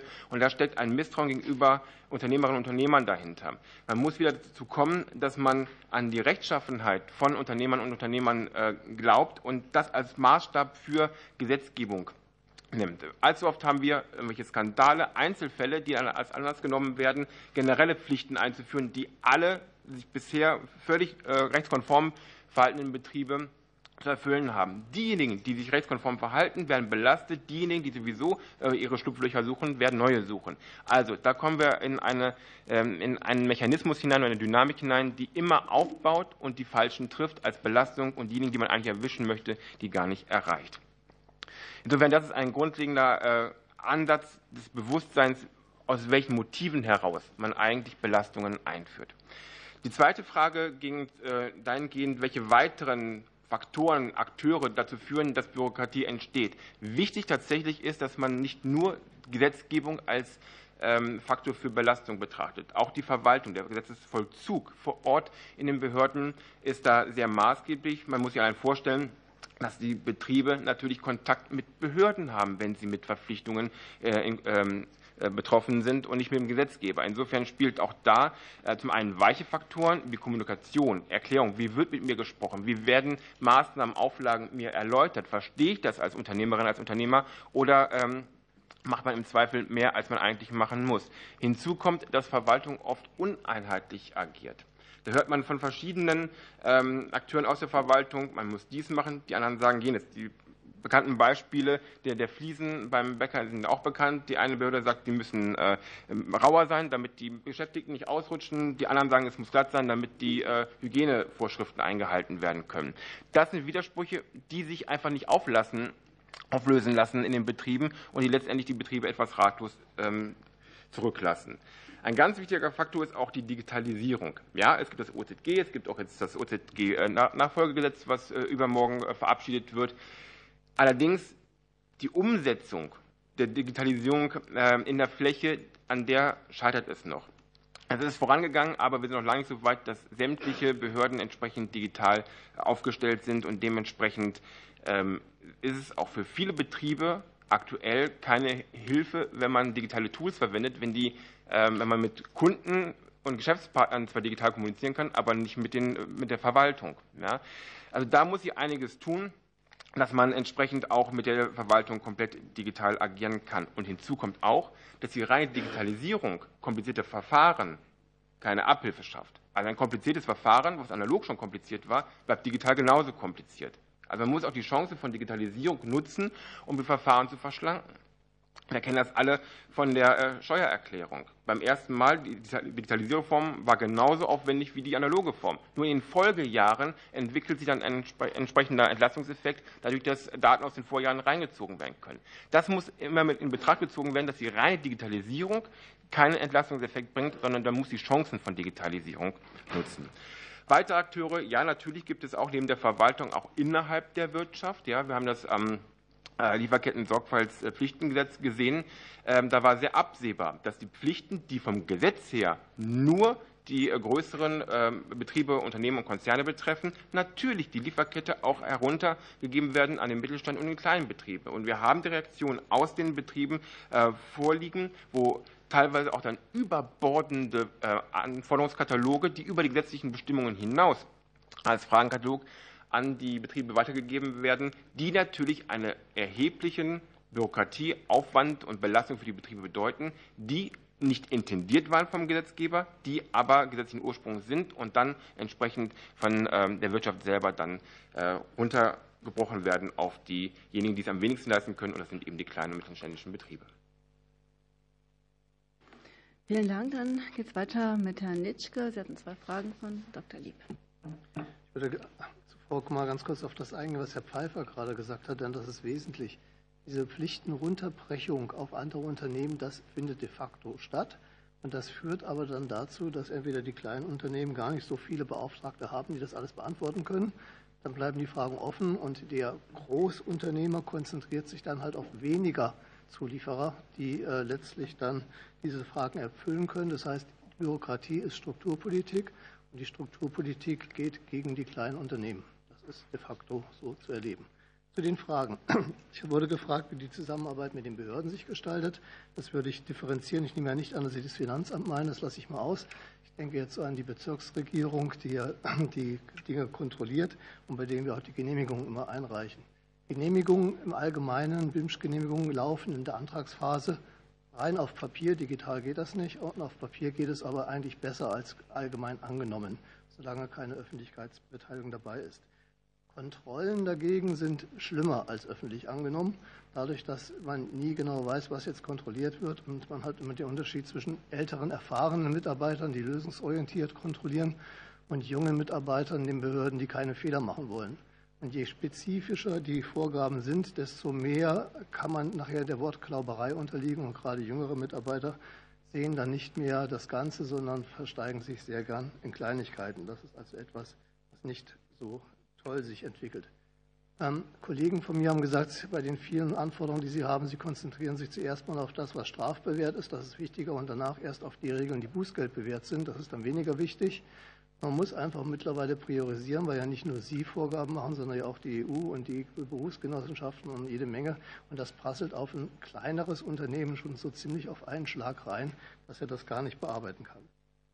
Zu den Kontrollen vielleicht das, was ich als größten Hemmschuh empfinde, was überflüssig ist, das ist die Arbeitszeitkontrolle, weil das Arbeitszeitrecht, was wir hier haben, das ist mittelalterlich geprägt. Das trifft auf heute intelligente Arbeiten nicht mehr zu. Schwere Arbeiten machen Roboter oder Maschinen. Und die intelligente Arbeit, da braucht man nicht zehn Stunden Erholung. Oder schauen Sie doch mal in Ihren eigenen Abteilungen, wie viel äh, Sie kontrollieren, ob Ihre Mitarbeiter in Ihren Büros auch immer zehn Stunden Ruhezeit einhalten, bevor sie nach einer Nachtsitzung wieder morgens erscheinen. Bitte? Elf Stunden sogar. Das ist eine Regelung, die haben wir nur in Deutschland, die gibt es in der ganzen Welt sonst nicht. Ich glaube, da könnte man auch internationalisieren. Die Frage nach den Beauftragtenunwesen möchte ich differenziert beantworten. Zum einen, ja, wir haben viel zu viele Beauftragte. Ich habe das mal ausgedruckt. Wir haben eine Produktion in der ganzen Welt, also in wesentlichen Teilen der Welt. Und so viele Beauftragte wie in Deutschland haben wir sonst nirgendwo. Aber die muss ich ja auch haben. Und zwar ist es ja sonst, wenn ich die nicht beauftrage mit dieser Arbeit, ich ein Organisationsverschulden mir ankreiden lassen würde, wenn denn etwas passieren würde. Also sind wir ja gezwungen, diese ganzen Dinge, diese ganzen Beauftragten zu ernennen, sie zu schulen, einen Stellvertreter zu ernennen, einen Stellvertreter zu schulen und wie dann einer geht in Erziehungsurlaub, weil dann der Stellvertreter wieder einen Stellvertreter hat. Und das ist natürlich so, dass das dann auch lückenlos dokumentiert sein muss und das ist schon ein erheblicher Aufwand. Und da wundert es mich schon, welches Bild Sie von unserem Arbeitnehmern haben. Ist der denn wirklich so schützenswert, dass er nicht selber entscheiden kann, ob diese Leiter jetzt ganz ist oder kaputt ist. Brauche ich einen Leiterbeauftragten, der ihm sagt, diese Leiter hat eine kaputte Sprosse. Das sind Mitarbeiter, das sind mündige Staatsbürger, von denen verlangen Sie, dass sie eine politische Meinung haben, dass sie sich gebildet haben, dass sie zur Wahl gehen und sich nicht durch Wahlgeschenke manipulieren lassen. Und der soll nicht in der Lage sein, einen Leiter zu erkennen, ob die jetzt funktioniert oder nicht. Gleichzeitig soll er Kinder zu mündigen Staatsbürgern heranziehen und ich schreibe ihm vor, wo er überall einen Helm zu tragen hat oder eine Schutzbrille oder ähnliches. Also wir sind da in einer, einer übervorsichtigen Regulierung, die dann auch noch durchzusetzen ist, ohne auf das Selbstverständnis des Menschen in einer eigenen Risikoabwägung nicht äh, zurückziehen zu können. Also da würde ich doch für mehr, für mehr Eigenverantwortung des Mitarbeiters in der Gesetzgebung plädieren. Vielen Dank für diesen Appell, Herr Nitschke. Es geht weiter mit Frau Dr. Meister-Schäufelin. Sie hatten drei Fragen, deshalb sechs Minuten. Ja. Herr Abgeordneter äh, Blum, äh, das Bundeskanzleramt und äh, Normkontrollrat. Also nach meiner festen Überzeugung muss Bürokratieabbau Chefsache sein. Große Anerkennung und Respekt vor dem, was jetzt im Bundesjustizministerium geleistet wird. Also ich finde es beachtlich. Es wird alles an Möglichkeiten ausgeschöpft, die man hat als ein äh, Ministerium. Insbesondere das äh, Bürokratieentlastungsgesetz 4 sollte ja schon in der letzten Legislaturperiode kommen. Äh, jetzt kommt es, also großen Respekt. Aber wer wollte bestreiten, dass die Einflussmöglichkeit eines Bundeskanzleramtes, insbesondere bei der Durchsetzung von Bürokratieabbauquoten, also one in, two out, oder 25 Prozent wesentlich größer ist als die Durchsetzungsmöglichkeit eines Ressorts gegenüber äh, gleichen Ressorts äh, mit gleicher äh, Kompetenz. Also deshalb Chefsache, sonst geht's nicht. Äh, das, die gleiche Situation haben wir in Sachsen. Auch dort ist der Normenkontrollrat beim Justizministerium angebunden und es vergeht äh, keine Woche, in der das beklagt wird, dass man da zu wenig Einflussmöglichkeit hat. Äh, Normkontrollrat aufwerten, das ist eine spannende Frage. Ähm, es ist ein Regierungsgremium und das soll es ja auch bleiben, sinnvollerweise. Und nach meiner persönlichen Auffassung ist es so, dass die Kompetenzen im Wesentlichen ausgereizt sind. Äh, man kann auch über ein Vetorecht debattieren, was wir ja auf EU-Ebene äh, da jetzt in Ansätzen haben. Aber man kann darüber sprechen, dass ähm, wenn äh, ein Parlamentsausschuss äh, ein äh, Gesetz behandelt und es ändert, hier höre ich, geht ja kein Gesetz so raus, wie es reingekommen ist, dass dann eben auch der Normkontrollrat im Parlament hinzugezogen wird als Beratungsinstanz. Aber das muss immer dem Parlament freigestellt sein, weil er ist ein Regierungsgremium. Äh, der Staatssekretärsausschuss äh, unter der Leitung von Herrn Staatssekretär Strasser äh, kann den Normkontrollrat noch prominenter einbinden und ihm da noch mehr, ich sage mal, Auftrittsmöglichkeiten einräumen. Aber das alles, denke ich, sind begrenzte Möglichkeiten. Ähm, Herr Abgeordneter Krings, andere Länder also äh, spannenderweise haben wir sogar schon in Baden-Württemberg festgestellt, dass äh, in Bayern die Gesetze pragmatischer durchgeführt werden als in anderen Bundesländern. Also hier gibt es, äh, hier gibt es Unterschiede. Aber wenn wir in die EU schauen, ist es äh, natürlich noch, noch wesentlich äh, drastischer. Äh, wir haben ja eine EU-Vergleichsstudie gemacht, Bürokratiebelastung Italien, Österreich, Frankreich, Deutschland mit mehreren EU-Recht und ähm, schon große Unterschiede festgestellt. Äh, ein, ein, wesentlicher Unterschied rührt äh, schlicht, äh, was den Grad der Verwaltungsdigitalisierung anbetrifft. Österreich ist uns 10, 15 Jahre voraus. Wir kommen schleppend hinterher.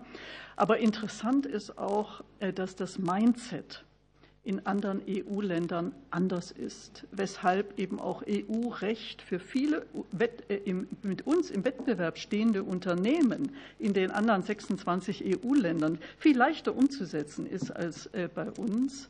Das Mindset ist anders und ich glaube, das ist auch eines der Kernprobleme unserer Bürokratiebelastung.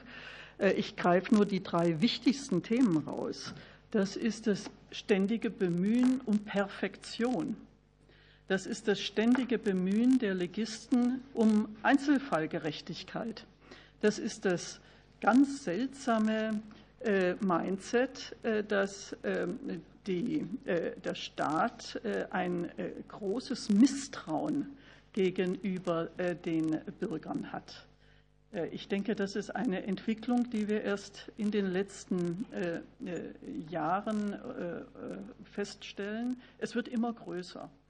Äh, und dieses Misstrauen führt zu einer unsäglichen Zahl von Dokumentationspflichten, in denen allein der Normadressat des Unternehmen schriftlich mitteilen soll, dass es sich ans Gesetz gehalten hat. Das sind sogenannte Erfüllungsnachweise. Das gibt es in anderen EU-Ländern nicht. Äh, das kriegen wir übrigens nur überwunden mit Qualifizierung. Das kriegt man nicht mit Knopfdruck. Also Mindset, Kulturfragen ist ein äh, hartnäckiges Thema, muss man an die äh, Qualifizierung ran. Herr Abgeordneter Amthor, Parlamentsausschuss. Also nach meiner Beobachtung genießt das Thema Bürokratieabbau immer noch nicht die politische Priorität, die es genießen sollte, um diese inzwischen wirklich problematische Wettbewerbssituation allein aufgrund äh, der Regulatorik äh, in den Griff zu bekommen. Äh, ein Parlamentsausschuss kann hier ähm, hilfreich sein. Ich glaube, nicht, dass er bremsende Wirkung hat. Äh, äh, er, bekommt ja auch keine Entscheidungsbefugnis, Gesetze aufzuhalten oder äh, gar aufzuheben, sondern er gibt dann seine Stellungnahme ab, aber die ist fundierter dann als das, was jetzt in den Ausschüssen aufgrund anderer Prioritäten beachtet wird. Ähm, also Better Regulation ist eine eigenständige, ein eigenständiger Fachbereich, der eben parlamentarisch äh, äh, äh, qualifiziert werden sollte. Es wird die Steuerungskraft der Politik eher erhöhen und die Leistungsfähigkeit der Verwaltung verbessern. Ja, vielen Dank, Frau Meister-Schäufelin. Dann geht es weiter mit Dr. Kambeck. Sie hatten auch drei Fragen von den Kollegen Plum, Bondner und Sitte. Vielen, vielen Dank. Zunächst herzlichen Dank, Herr Plump, für die Frage BEG 4. Wir hatten ja schon einige, ich hatte vorhin einige ganz konkrete Maßnahmen äh, schon ähm, erwähnt, vielleicht noch drei zusätzliche. Wir haben uns die äh, Informationspflichten des Nachweisgesetzes nochmal angeschaut. Äh, da gibt es ja schon auch einen Fortschritt, dass digitalisiert wurde, aber da könnte man aus unserer Sicht noch konsequenter sein, weil in der aktuellen Regelung es noch erforderlich ist, dass die Empfänger solcher elektronischen Hinweise dann immer noch eine spezielle Software oder Hardware brauchen, Kartenlesegeräte oder andere Dinge. Also das würden wir uns noch konsequenter nutzen oder konsequenter vorstellen, dass, dass man da die Möglichkeiten eben noch stärker nutzt, um zu vereinfachen. Dann ähm, aus dem Steuerbereich haben wir, hatten wir einige äh, Vorschläge eingereicht, Einnahmeüberschussrechnung vielleicht als ein konkretes Beispiel. Da weiß ich, dass die Union auch mit entsprechenden Steuerpapieren da in diese Richtung unterwegs ist, dass man da weiter vereinfachen könnte. Es gibt jetzt auch eine Kommission, die im BMF, die, die das ja auch zum, zum Thema äh, macht. Äh, aber hier liegen konkrete Vorschläge auch schon vor und da überzeugt uns jetzt die Antwort äh, nicht. Also da könnte man, glaube ich, deutlicher vereinfachen und weniger Informationen auch mit weniger, weniger, Informationen auskommen. Ein dritter Punkt, auch noch ganz konkret, sind die Registrierungspflichten im Verpackungsregister. Das ist auch noch, glaube ich, konsequenter umsetzbar, dieses Lucid, dass man da, auch da gibt es Fortschritte, aber auch da könnte man, glaube ich, aus unserer Sicht, das sind die Rückmeldungen der Unternehmen, noch konsequenter vorgehen. Dann haben Sie gefragt nach systematischen Verbesserungen. Da äh, ist es so, dass ähm, eine Reihe von Vorschlägen gemacht wurden. Ich will vielleicht einige Punkte nennen, die in der Tat strukturelle Verbesserungen wären. Und das ähm, sind, glaube ich, auch die Dinge, die jenseits jetzt vom aktuellen BEG IV auf jeden Fall auf den Weg gebracht werden sollten, nicht nur im BEG IV, sondern auch im äh, Deutschlandpakt, auf den wir vielleicht gleich noch mal ganz kurz zurückkommen. Da gibt es das Once-Only-Prinzip. Da, da, sind ja auch schon Schritte unternommen worden, dass es unter eine Unternehmensregisternummer gibt und andere Zentralisierung gibt. Und das ist schon die Vorstellung der Unternehmen, dass sie eben Daten einmal melden und dass der Staat mit welcher Institution auch immer dann in der Lage ist, diese Informationen weiter für verschiedene Fragestellungen dann zu nutzen. Digitalcheck haben Sie vorgeschlagen, das auch systematisch ähm, anzuwenden, zu institutionalisieren. Sind wir sehr dafür. Der Normenkontrollrat hat ja noch eine Stellungnahme oder hat auch eine Stellungnahme abgegeben und vorgeschlagen, das zu verknüpfen. Das ist, glaube ich, in Ihrem Papier auch drin in Ihrem Antrag drin mit dem Praxischeck. Das, das wäre ein echter Fortschritt, wenn man das verknüpfen würde. Dann hätte man beides, bevor die Gesetze auf den Weg äh, kommen, äh, nicht nur Digitalisierung testen, sondern auch die Unternehmen da direkt mit ins Boot zu nehmen und zu testen, ob das in der Praxis tatsächlich so funktionieren kann. Das wäre ein ganz konkreter Punkt. Dann vielleicht die Einzelgenehmigung bei Standardprodukten. Das ist auch ein Punkt, das wäre eine ganz wesentliche strukturelle Verbesserung, weil wir da ganz viele Bereiche haben, wo man angefangen von Mobilfunkmasten bis Fertighäusern oder andere Dinge, wo man wirklich standardisierte äh, Investitionen hat oder Ausgaben hat, das könnte man, glaube ich, so vereinfachen, dass man eben auch standardisiert dann die Genehmigung hat und nicht in jedem Einzelfall dann neu genehmigen äh, müsste. Also das wäre tatsächlich ein ganz, ganz wesentlicher Fortschritt. Sie haben ähm, ange, äh, die Experimentierklausel hatte ich vorhin schon, ein sehr, sehr guter Punkt, auch eine strukturelle Verbesserung. Bürokratie, Stopp, Belastungsmoratorium, das ist ein, ein guter Punkt in der Tat weil äh, die aktuelle Regierung ja ein solches Belastungsmoratorium im September 2022, Herbst 2022 äh, mit dem Doppelwumms war das so eine äh, der Maßnahmen, Belastungsmoratorium. Und das müsste man irgendwie noch schärfen. Das ist irgendwie nicht so richtig angewendet worden. Da haben die Unternehmen jetzt nicht den Eindruck, wir haben ganz konkret jetzt äh, ab diesem Zeitpunkt äh, gesehen, dass da weniger kommt. Also das müsste man anders institutionalisieren. Das haben Sie auch richtigerweise vorgeschlagen. Um einige Beispiele zu nennen, strukturelle Verbesserungen, die in der Tat dringend notwendig sind. Dann zur zweiten Frage äh, gleich, oder habe ich noch, ich muss mal auf die Uhr schauen. Wir haben äh, insgesamt noch eine Minute 40 ja, okay. Sekunden. Herr, Herr, Brandner, Herr Brandner, wir haben ja eine gewisse Transparenz hier. Sie haben ja wahrscheinlich gesehen, welche Fraktion mich eingeladen hat. Äh, jetzt kann, kann man Ihre Frage aber auch sicherlich seriös beantworten, indem man sagt, Frau Meister-Schäuflein hat darauf hingewiesen, Chefsache. Ich bin jetzt gut zehn Jahre hier in Berlin bei der Deutschen Industrie- und Handelskammer und habe auch zum Beispiel den Normenkontrollrat, den die Union mit auf den Weg gebracht hat, von Anfang an intensiv verfolgt. Und ich glaube, es gab keinen Jahresbericht, der vorgestellt wurde, den die, die Kanzlerin, wo die Kanzlerin nicht anwesend war.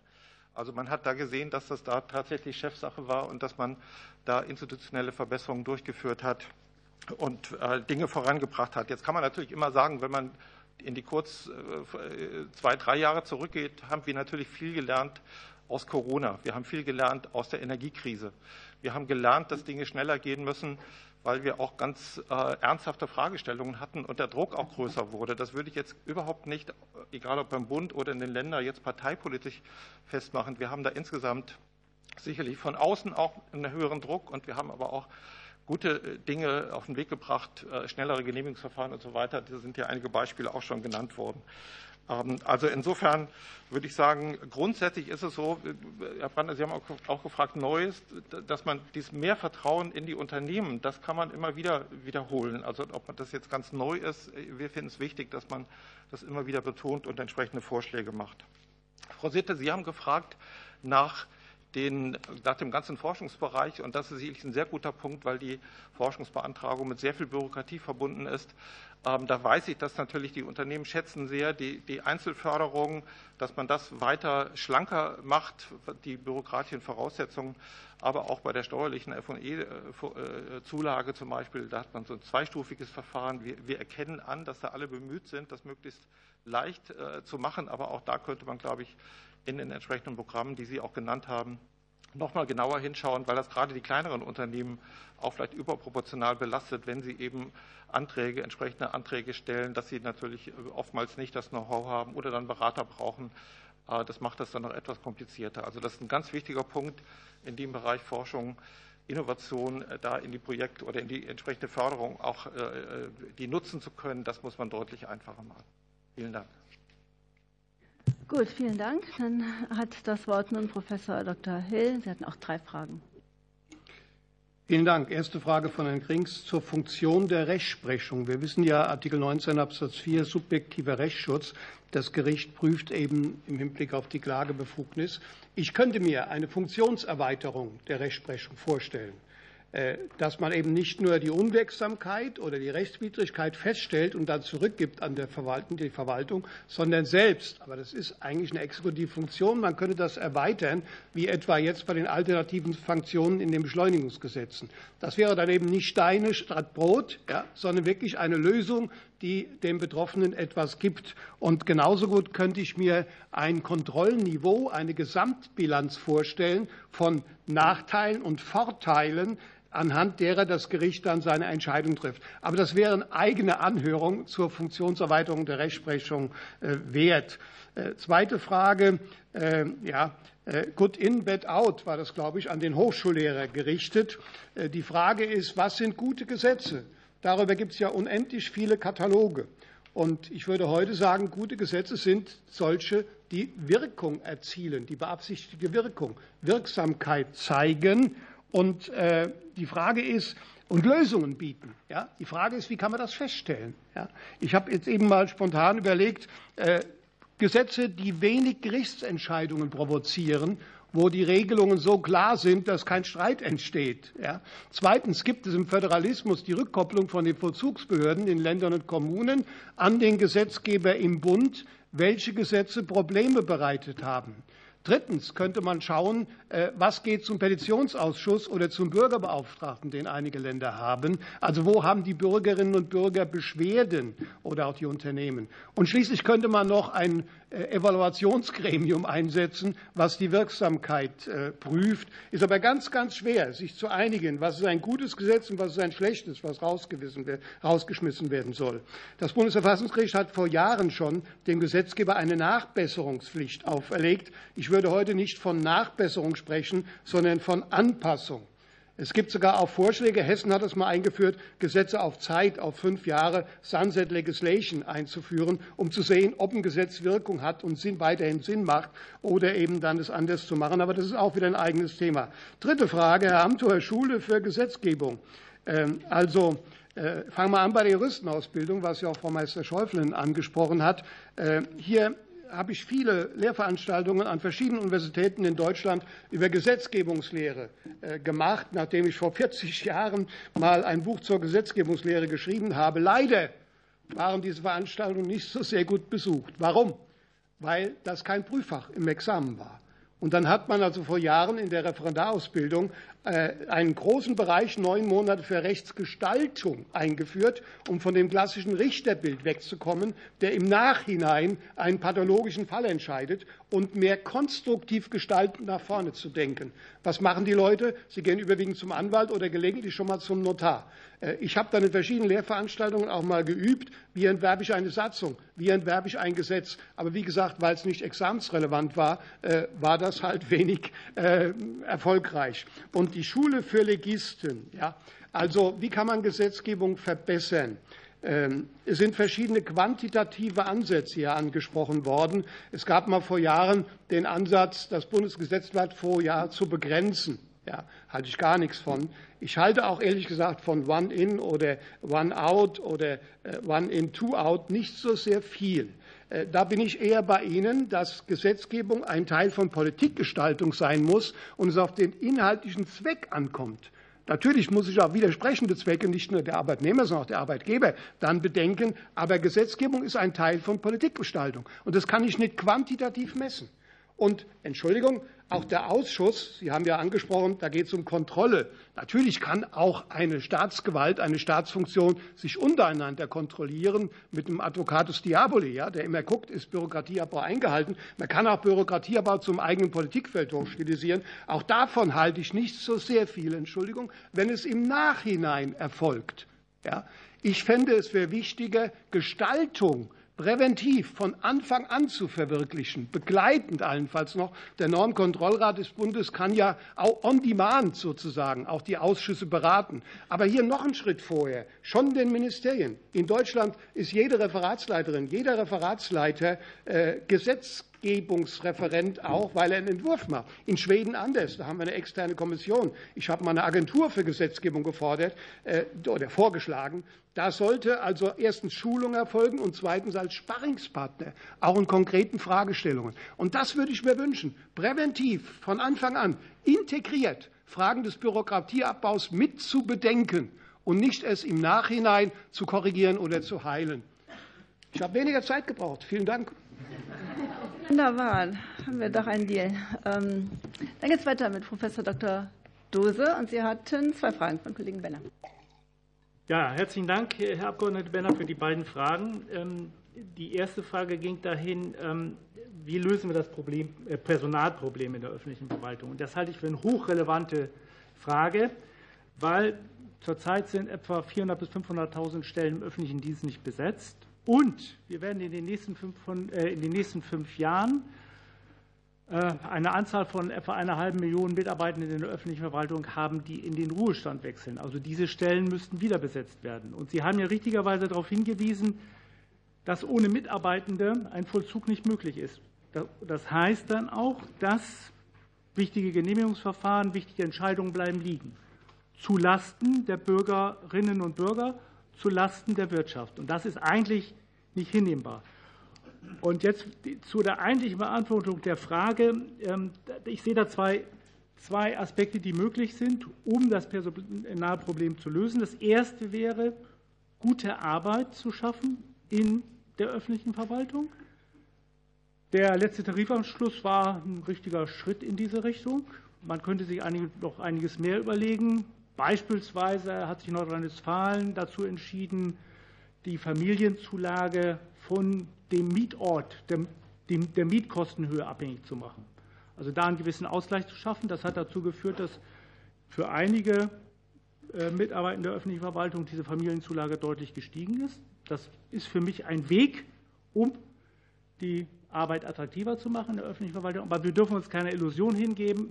Wir haben überall Personalmangel. Und die öffentliche Verwaltung wird nicht in der Lage sein, die eine Million Mitarbeitende, die in den nächsten fünf Jahren zu besetzen sind, äh, da genügend Personal zu attrahieren, um diese Stellen zu besetzen. Also müssen wir nach Wegen suchen, wie öffentliche Verwaltung effizienter wird. Und derzeit sehe ich als eigentliche Möglichkeit eine systematische und konsequente Digitalisierung der öffentlichen Verwaltung. Und damit wird es auch gelingen, Erfüllungsaufwand zu reduzieren. Erfüllungsaufwand bei den Bürgerinnen und Bürgern, bei der Wirtschaft und auch bei der öffentlichen Verwaltung. weil ja die Idee ist, dass Digitalisierung uns in die Lage versetzt, bestimmte Aufgaben schneller zu erledigen. Wobei zunächst einmal natürlich berücksichtigt werden muss, dass bei der Einführung von Digitalisierung zunächst mal mehr Arbeit entsteht. Ähm, also da müssen entsprechende Ressourcen zur Verfügung gestellt werden. Und es gibt ein paar andere Dinge, die berücksichtigt werden sollten, wenn man digitalisiert, wenn man erfolgreich digitalisiert. Die erste Forderung wäre, keine sogenannten Bananenprogramme einzusetzen in der öffentlichen Verwaltung. Ich weiß, dass das E-Aktensystem in den Bundesministerien relativ gut funktioniert, aber in den Ländern, also vor allen Dingen mittlere, untere staatliche Verwaltung, Kommunen, funktioniert das noch nicht so gut. Da werden teilweise Programme eingesetzt. Wir wissen das jetzt aus einem anderen Zusammenhang. Wir haben mal, ich habe zusammen mal mit äh, Leon Lieblang an der Universität Duisburg-Essen haben wir alle Landgerichte befragt zur Einführung der E-Akte. Und da ist eben rausgekommen, dass die Programme abstürzen, hängen bleiben, dass während des Schreibens von Urteilen äh, eben die, die, hängen bleiben und dann fängt man, fängt, dann wird es aber nicht abgespeichert worden, dann fängt man das Urteil wieder von vorne an zu schreiben. Und das ist alles andere als dann ein nützliches Programm für die äh, Richterinnen und Richter. Ähm, es gibt so generell aus der Technology Assessment Literatur zwei Aspekte, die relativ einfach sind, die zu beachten sind. Erstens, ein Programm muss nützlich sein und es muss nutzerfreundlich sein. Und diese Programme müssen vorher durchgetestet werden, bevor sie in die Gerichte und bevor sie in die öffentliche Verwaltung kommen. Ähm, und dann dauert das eben ein halbes Jahr länger. Ähm, bis diese, äh, dann diese neuen Programme implementiert werden. Und zweitens, Digitalisierung braucht qualifizierte Mitarbeitende. Ähm, das, äh, äh, und das geht nicht an, dass einfach mal zufällig ein, was angeboten wird, was völlig unsystematisch ist, sondern man braucht ein, ein Baukastensystem von Qualifizierungsmaßnahmen. Ich sehe, ich bin schon über der Zeit. Ähm, Digitalchecks und äh, ähm, Praxischecks sind wichtig, sind interessant, äh, können helfen, auch die öffentliche Verwaltung effizienter arbeiten zu lassen, wenn eben dann bessere Gesetze daraus folgen. Ähm, ich würde es aber ganz im Sinne, wie der Kollege Hilders gesagt hat, auch dafür plädieren, von vornherein äh, in den Ministerien dafür zu sorgen, dass wir bessere Gesetze hinbekommen und dafür eben eine Schulung der Mitarbeitenden, wie Herr Hilders formuliert. Vielen Dank. Ähm, wir haben jetzt noch ähm, etwa 22 Minuten Zeit. Mir liegen für eine zweite Fragerunde auch schon weitere Fragen vor. Ich frage jetzt mal, wer sich noch melden will, damit wir das hier gerecht verteilen. Wer noch Fragen stellen möchte? Herr Brandner. Frau Jessina Bode ist schon drauf. Eins, zwei, drei, vier, fünf, sechs, sieben. Plum und Amtor. Genau, also dann haben wir jetzt äh, sieben Kollegen. Dann bitte ich jetzt um ähm, sehr, sehr kurze Fragestellung und eigentlich nur noch eine Frage. Eine Frage und es beginnt Dr. Plum. Vielen Dank, Frau Vorsitzende. Ich ähm, möchte noch mal auf den Punkt Umsetzung von EU-Recht ähm, eingehen. Erlaubt mir eingangs eine Anmerkung. Wir tun es gut daran, als Gesetzgeber und auch als Rechtsausschuss Begrifflichkeiten aus einer Richtlinie zu übernehmen.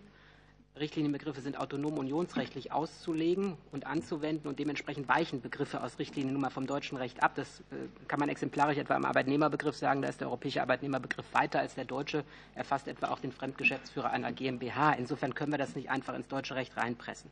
Ich möchte Frau Meister-Schäuble noch mal äh, bitten, Ihre Sicht bei Richtlinienumsetzung darzustellen. Wir haben ja gehört, 1 zu 1 Umsetzung ist vielleicht nicht immer das Beste hier im Kreis der Sachverständigen. Würden Sie diese Einschätzung teilen? Oder führt nicht eine überschießende Umsetzung, ein sogenanntes Goldplating aus Ihrer Sicht eher doch dann zum Gegenteil, dass das mehr Bürokratie aufbaut und dass es insbesondere auch die Wettbewerbsfähigkeit der deutschen Unternehmen schwächt, weil sie höhere Anforderungen erfüllen müssen als die Wettbewerber im Binnenmarkt? Frau Dr. Martens. Vielen Dank, Frau Vorsitzende. Ich richte meine zwei Nachfragen an äh, Frau Bömpner vom DGB. Ähm, zum eine bitte nur, nur eine, Frau Dr. Martens. Oh, eine wegen, Frage. wegen ja, der Zeit, genau, sonst bist du knapp. Okay, dann äh, beschränke ich mich auf eine Frage, nämlich ähm, auf äh, die Maßnahme, die die Union in ihrem Antrag auch zum Bürokratieabbau ähm, fordert, nämlich die Einstellungsbremse, und zwar der Gestalt, dass für jeden neuen Beschäftigten in der Ministerialverwaltung des Bundes, der Bundestagsverwaltung und in den Bundesbehörden mit rein beratenden Aufgaben künftig gleichwertige Stellen an anderer Stelle gestrichen werden müssten. Ähm, da würde ich äh, Sie fragen, wie äh, Sie diesen Vorschlag bewerten, insbesondere mit Blick äh, darauf, dass die in der Praxis unumstritten bestehenden und von den Menschen real empfundene Probleme und Ärgernisse ja oft nicht von der überbordenden Bürokratie herrühren, sondern eher vom eklatanten Personalmangel in den Behörden und Verwaltungen. Vielen Dank. Dr. Lieb. Herzlichen Dank, Frau Vorsitzende. Ähm, Herr Nitschke hat vorhin den Themenkomplex angesprochen rund um die Fragen des Arbeitszeitgesetzes äh, und des Nachweisgesetzes. Äh, die Frage möchte ich gerne, um den Blick des Handwerks äh, dafür zu haben, an Herrn Dr. Pfeiffer, Pfeiffer richten und da den, den Eindruck zu bekommen, wie stellt sich das, die Belastung bürokratisch besonders für das Handwerk dar? Wie, wie sehr wird aus der Sicht Erinnerungsbedarf gesehen? Philipp Amthor.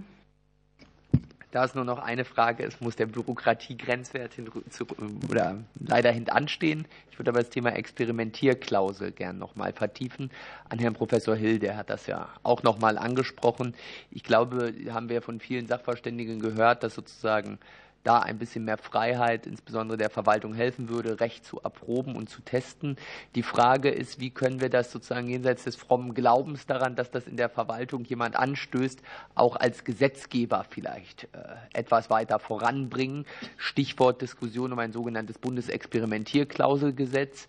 Wie könnte man das regeln? Was sind da konkrete rechtspolitische Vorschläge? Ergibt Sinn, das zum Beispiel irgendwie im Rahmen des Verwaltungsverfahrensrechts zu regeln oder ergibt es Sinn, sozusagen sozusagen ein eigenständiges Fachgesetz zu schaffen.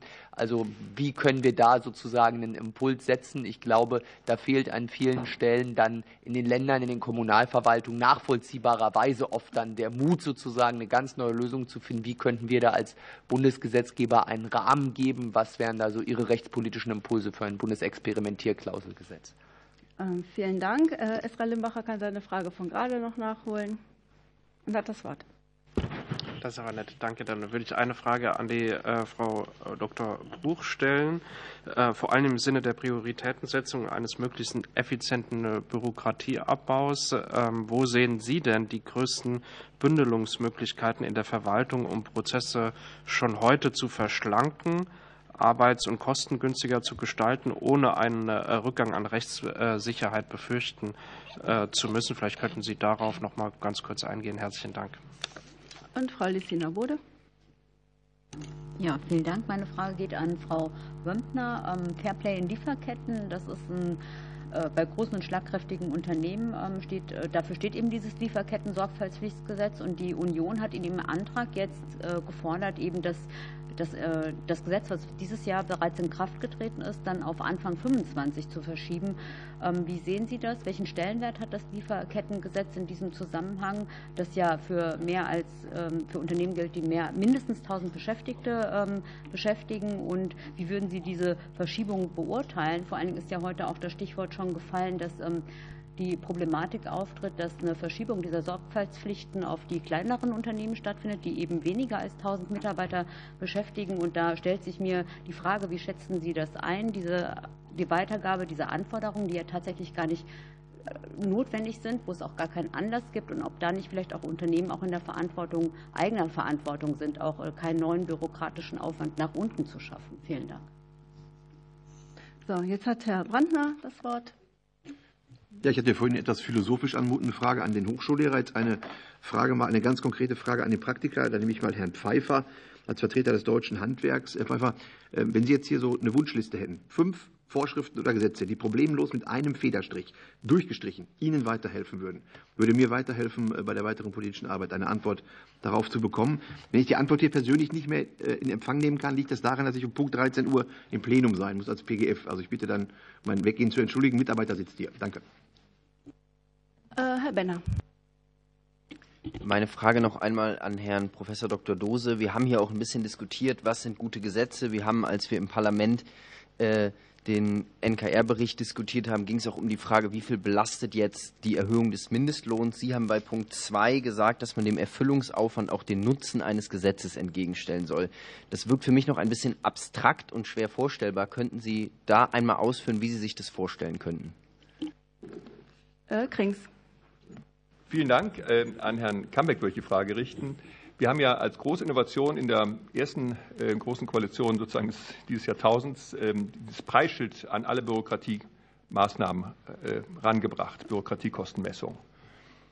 Jetzt gibt es den Vorschlag aus der Wissenschaft teilweise, dieses Preisschild nicht nur dran zu kleben, sondern auch sagen, es muss auch bezahlt werden. Wenn der Staat Informationspflichten der Wirtschaft ähm, übergibt, muss er dafür auch zahlen. Sehen Sie da Möglichkeiten dafür oder sehen Sie, dass, dass man das vielleicht schrittweise einführen? Also Ihre Haltung zu dieser Überlegung, die in der Wissenschaft ja geäußert wird. So, wir haben jetzt für diese neun Fragen noch weitere 15 Minuten. Also bitte deshalb nochmal sehr konzentriert. Und als Erste hat das Wort Frau Bruch. Vielen Dank. Ähm, das kann ich, glaube ich, tatsächlich auch sehr kurz machen. Ähm, die äh, Frage war, ähm, äh, wie gebündelt werden kann ähm, in der Verwaltung, wie Ressourcen gebündelt werden können, um den äh, Bürokratieabbau möglichst effizient anzugehen, Prozesse effizient zu verschlanken. Wir haben hier schon mehrfach gehört, Digitalisierung ist ein ganz wichtiger Schlüssel. Ähm, und wir wissen auch, dass die Verwaltung vielerorts überfordert ist äh, mit der Digitalisierung. Ähm, äh, die erforderliche Ausbildung, Fähigkeiten dazu waren angesprochen worden. Ähm, ich würde mir sehr wünschen, eine viel stärkere Bündelung der äh, Digitalisierungsaktivitäten und auch der Registermodernisierungsaktivitäten once only, dafür die wichtige Voraussetzung der Gebietskörperschaften. Ich wünsche mir viel mehr Zusammenschlüsse von Kommunen, von Bundesländern, viel mehr gemeinsame Lösungen, viel mehr Bündelung äh, der kostbaren, knappen äh, IT-Ressourcen ähm, und das äh, sozusagen, ähm, also Föderalismus und, und Ressorthoheit darf uns da nicht so stark einschränken, wie sie es aktuell tun. Ähm, das wäre ein Schritt. Und der zweite Teil meiner Antwort bezieht sich ebenfalls auf die bessere ähm, äh, Gesetzgebung, die hier auch schon äh, vielfach eine Rolle gespielt hat. Da möchte ich noch mal darauf verweisen, äh, das Zentrum für Logistik ist, glaube ich, eine ganz hervorragende Initiative, die geeignet ist, ähm, genau das herbeizuführen, was wir hier gerade verschiedentlich gefordert haben. Ähm, den, den, neutralen Blick, ressortübergreifend die Dienstleistung bereitzustellen, Experimentiermöglichkeiten zu finden, Wirksamkeitsanalysen durchzuführen. Ähm, und eine sehr äh, faszinierende Möglichkeit, äh, die sich da ergibt, ist der, das Arbeiten mit einem sogenannten digitalen Zwilling, mit der digitalen Visualisierung von Gesetzen und von ihren Folgen, sodass man Abhängigkeiten erkennen kann, Auswirkungen erkennen kann. Ähm, es gibt ähm, erste Experimente, wie vor allem aus dem Steuerrecht, aber grundsätzlich übertragbar auch auf andere Bereiche, da äh, mithilfe von KI Gesetze visualisiert werden können äh, zu großen, großen Nutzen für diejenigen, die sich mit der Weiterentwicklung dieser Gesetze befassen. Danke. Vielen Dank, äh, Frau Bruch. Ähm, wir lassen jetzt die Zeit einfach weiterlaufen. Orientieren Sie sich nicht daran, sondern versuchen Sie wirklich möglichst knapp zu antworten. Sonst muss ich nach einer Minute oder anderthalb Minuten abbrechen und das wäre, wäre nicht gut. Herr Dose hat jetzt Gelegenheit zur Antwort auf Kollegen Benner. Herzlichen Dank für die Frage, Herr Abgeordneter Benner. Wie lässt sich der Nutzen messen? Das ist so ähnlich wie mit, den, äh, mit, dem Erfüllungsaufwand. Den kann man natürlich nicht jetzt messen wie die Temperatur in einem Raum, äh, sondern das sind ja eigentlich Schätzungen. Und ähnlich würde man dann auch den Nutzen schätzen, also beispielsweise an dem, wenn wir jetzt auf das sogenannte Heizungsgesetz schauen, nicht? Welche geringeren Heizkosten würden für die Bürgerinnen und Bürger entstehen, wenn man das Heizungskostengesetz implementieren würde, welche Schadstoffreduzierung würde eintreten. Das kann man nehmen, dann nimmt man den CO2-Preis, der derzeit verlangt wird äh, im Zertifikatehandel. Also man müsste das jeweils an dem jeweiligen Gesetz entwickeln. Äh, ich bin sicher, dass äh, das Bundesamt für Statistik da sehr viel weiter ist, als ich das bin. Ähm, der Normkontrollrat hat das ja auch tatsächlich äh, selber in Anschlag gebracht in seinem letzten Jahresbericht. Also von daher bin ich der Auffassung, dass das möglich ist, aber ich kann Ihnen jetzt nicht die Formel sagen, wie man das macht. Ich habe das jetzt angedeutet, wie das gehen könnte. Ich möchte noch an, äh, anknüpfen an dem, was Frau Bruch gesagt hat, was zur KI. KI kann uns wirklich helfen bei der Digitalisierung der öffentlichen Verwaltung, kann Arbeit abnehmen. Also ich weiß davon, dass KI eingesetzt wurde, um im Genehmigungsverfahren den äh, Sachverhalt zu ermitteln. So ein Programm schafft das in zehn Minuten, was wofür ein, ein Mitarbeiter, ein qualifizierter Mitarbeiter zwei bis drei Monate braucht. Und das sollten wir wirklich nutzen, da sollten wir offen sein und da sollten wir Scheuklappen ablegen ähm, ähm, und uns dieser Möglichkeiten bedienen. Das Wort hat Professor Dr. Hell. Ja, Herr Amthor, also Gesetze haben wir früher definiert, äh, abstrakt, generell und auf Dauer. Ja, für die Ewigkeit gelten. Das ist ja gar nicht mehr drin. Auch Masterpläne sind sehr schnell überholt oder Strategien. Das heißt, wir müssen schneller lernen, auch in der Gesetzgebung. Nun sind Experimente und Experimentierklauseln nichts Neues. 1969 das Ludwigshafener Kabelpilotprojekt beispielsweise oder äh, Im Baubereich gab es das Modellprojekt Ex Wost, Experimentiergesetz im Wohnungen- und Städtebau. In den Kommunen gab es schon in den 90er Jahren sogenannte Standardbefreiungsgesetze. Ganz interessant. Und jetzt arbeitet das Bundeswirtschaftsministerium an einem Experimentiergesetz. Es gibt einzelne Experimentierklauseln, beispielsweise in 7a Personenbeförderungsgesetz zum autonomen Fahren noch. Und jetzt will man einen allgemeinen Teil das findet sich auch auf der Homepage, da gab es Anhörungen, alles Mögliche, äh, einen allgemeinen Teil für ein Experimentiergesetz entwickeln, äh, in dem natürlich rechtsstaatliche, demokratische, grundrechtliche Anforderungen usw. So beachtet werden müssen. Und dann, wir haben in den 90er Jahren meine Tagen gemacht, von der Experiment oder jenseits der Experimentierklauseln kann man die im Sinne der Evaluation des Lernens wieder in die Gesetzgebung überführen. Ich habe in der ZRP im letzten Jahr einen Artikel gehabt vom perfekten Recht. Das Perfektionsstreben hat ja Frau Meister Schäufelin kritisiert, hin zum viablen Recht ein Recht, was gangbar ist, was funktioniert, was Lösungen bietet, aber nicht perfekt ist und dann wieder geändert werden kann. Oh, ich habe ja noch ein bisschen. Darf ich noch? Nee, nein, äh, nee, leider, leider nicht. Äh, weiteres nur noch bilateral und deshalb hat das Wort Dr. Kambeck. Vielen Dank, Herr Hill. Das darf man nicht fragen hier. Ähm, Herr Kriegs, Herzlichen Dank für die äh, spannende Frage. Das ist in der Tat ein, ein, äh, Ansatz, den wir absolut befürworten, weil es nochmal dafür schärft, dass in der Tat Kosten entstehen und die Wertigkeit von Informationen überhaupt mal ins Zentrum gerückt werden.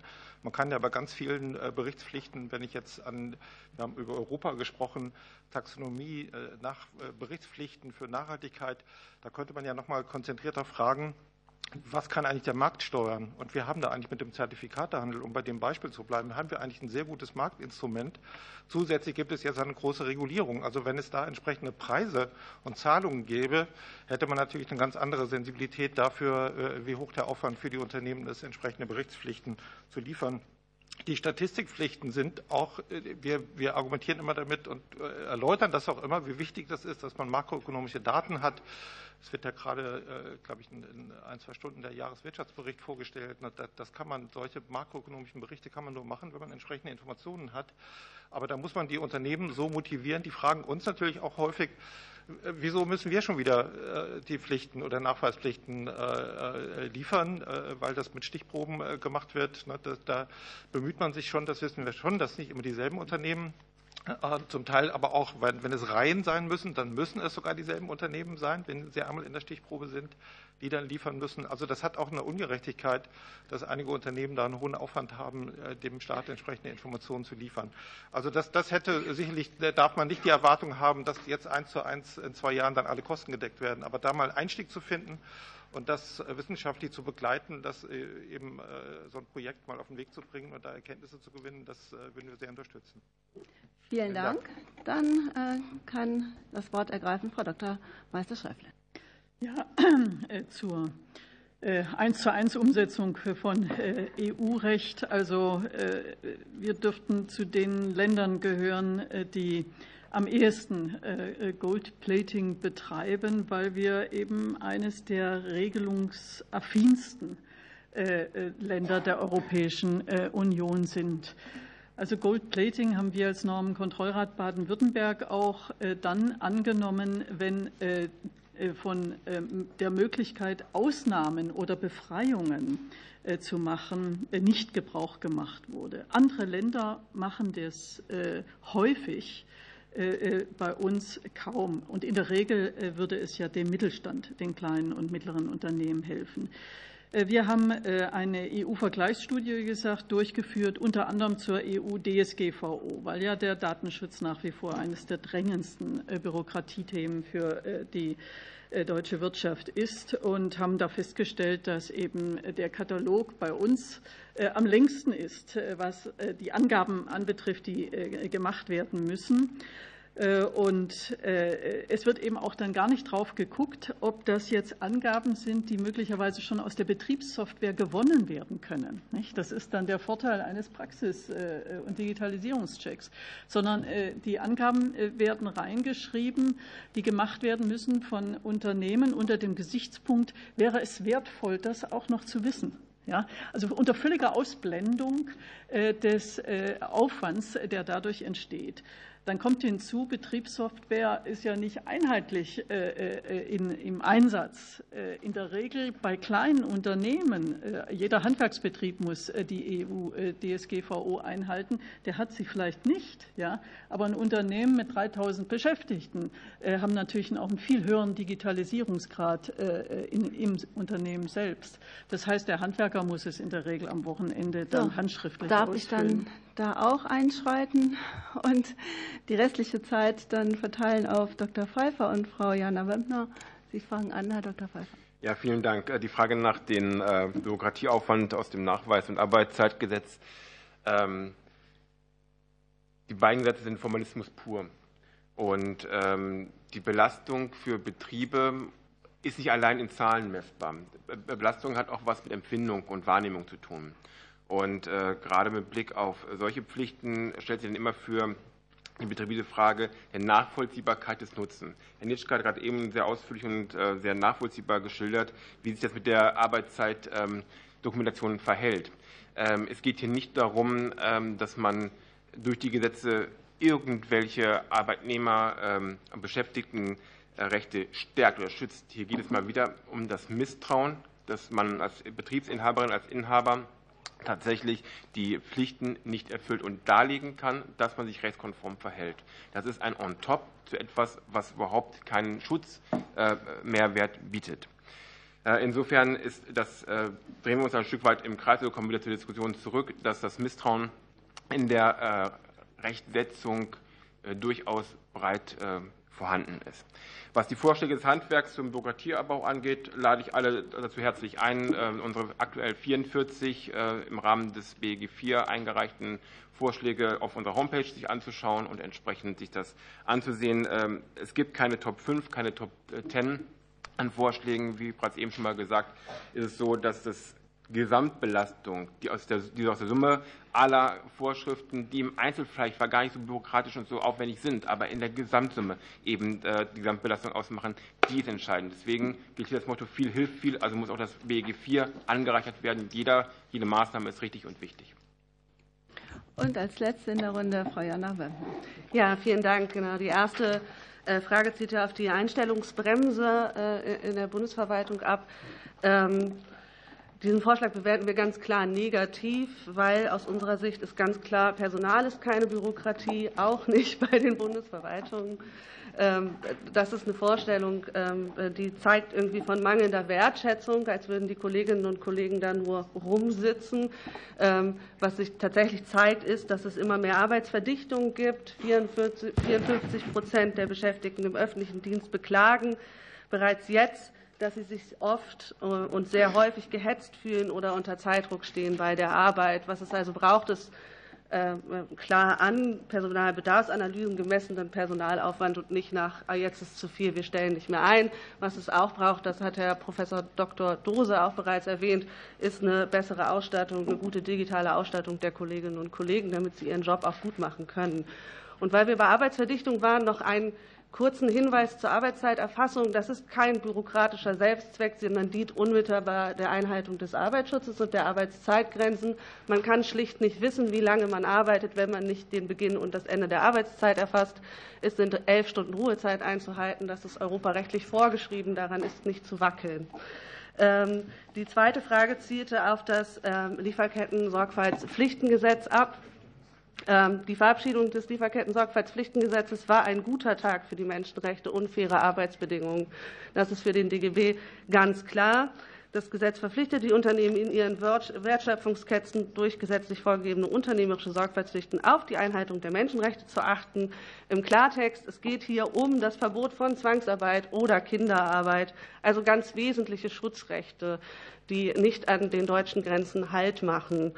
Ähm, ähm, noch zehn Sekunden. Ähm, ja, es ist aber auch wichtig, wenn wir uns die Wettbewerbsfähigkeit angucken. Es gibt immer äh, weitere äh, Beschränkungen äh, in den Lieferketten, wenn wir zum Beispiel an das Importverbot von Produkten aus Xinjiang denken. Ähm, da tut es den deutschen Unternehmen sehr gut, sich auch an internationale Standards anzupassen aus unserer Sicht, und das stärkt die Wettbewerbsfähigkeit. Vielen Dank. Damit haben wir unsere Zeit äh, voll ausgeschöpft. Wer hätte gedacht, dass die Anhörung zum Bürokratieabbau so spannend äh, wird, dass man hier gerne noch hätte weiter fortsetzen können. Ähm, für alle, die sich weiter informieren wollen, äh, rate ich dann noch mal in die Stellungnahmen zu schauen oder sich noch mal bilateral an die Sachverständigen zu wenden. Das Thema wird uns weiter begleiten. Ich danke Ihnen für Ihre Expertise und schließe die Sitzung.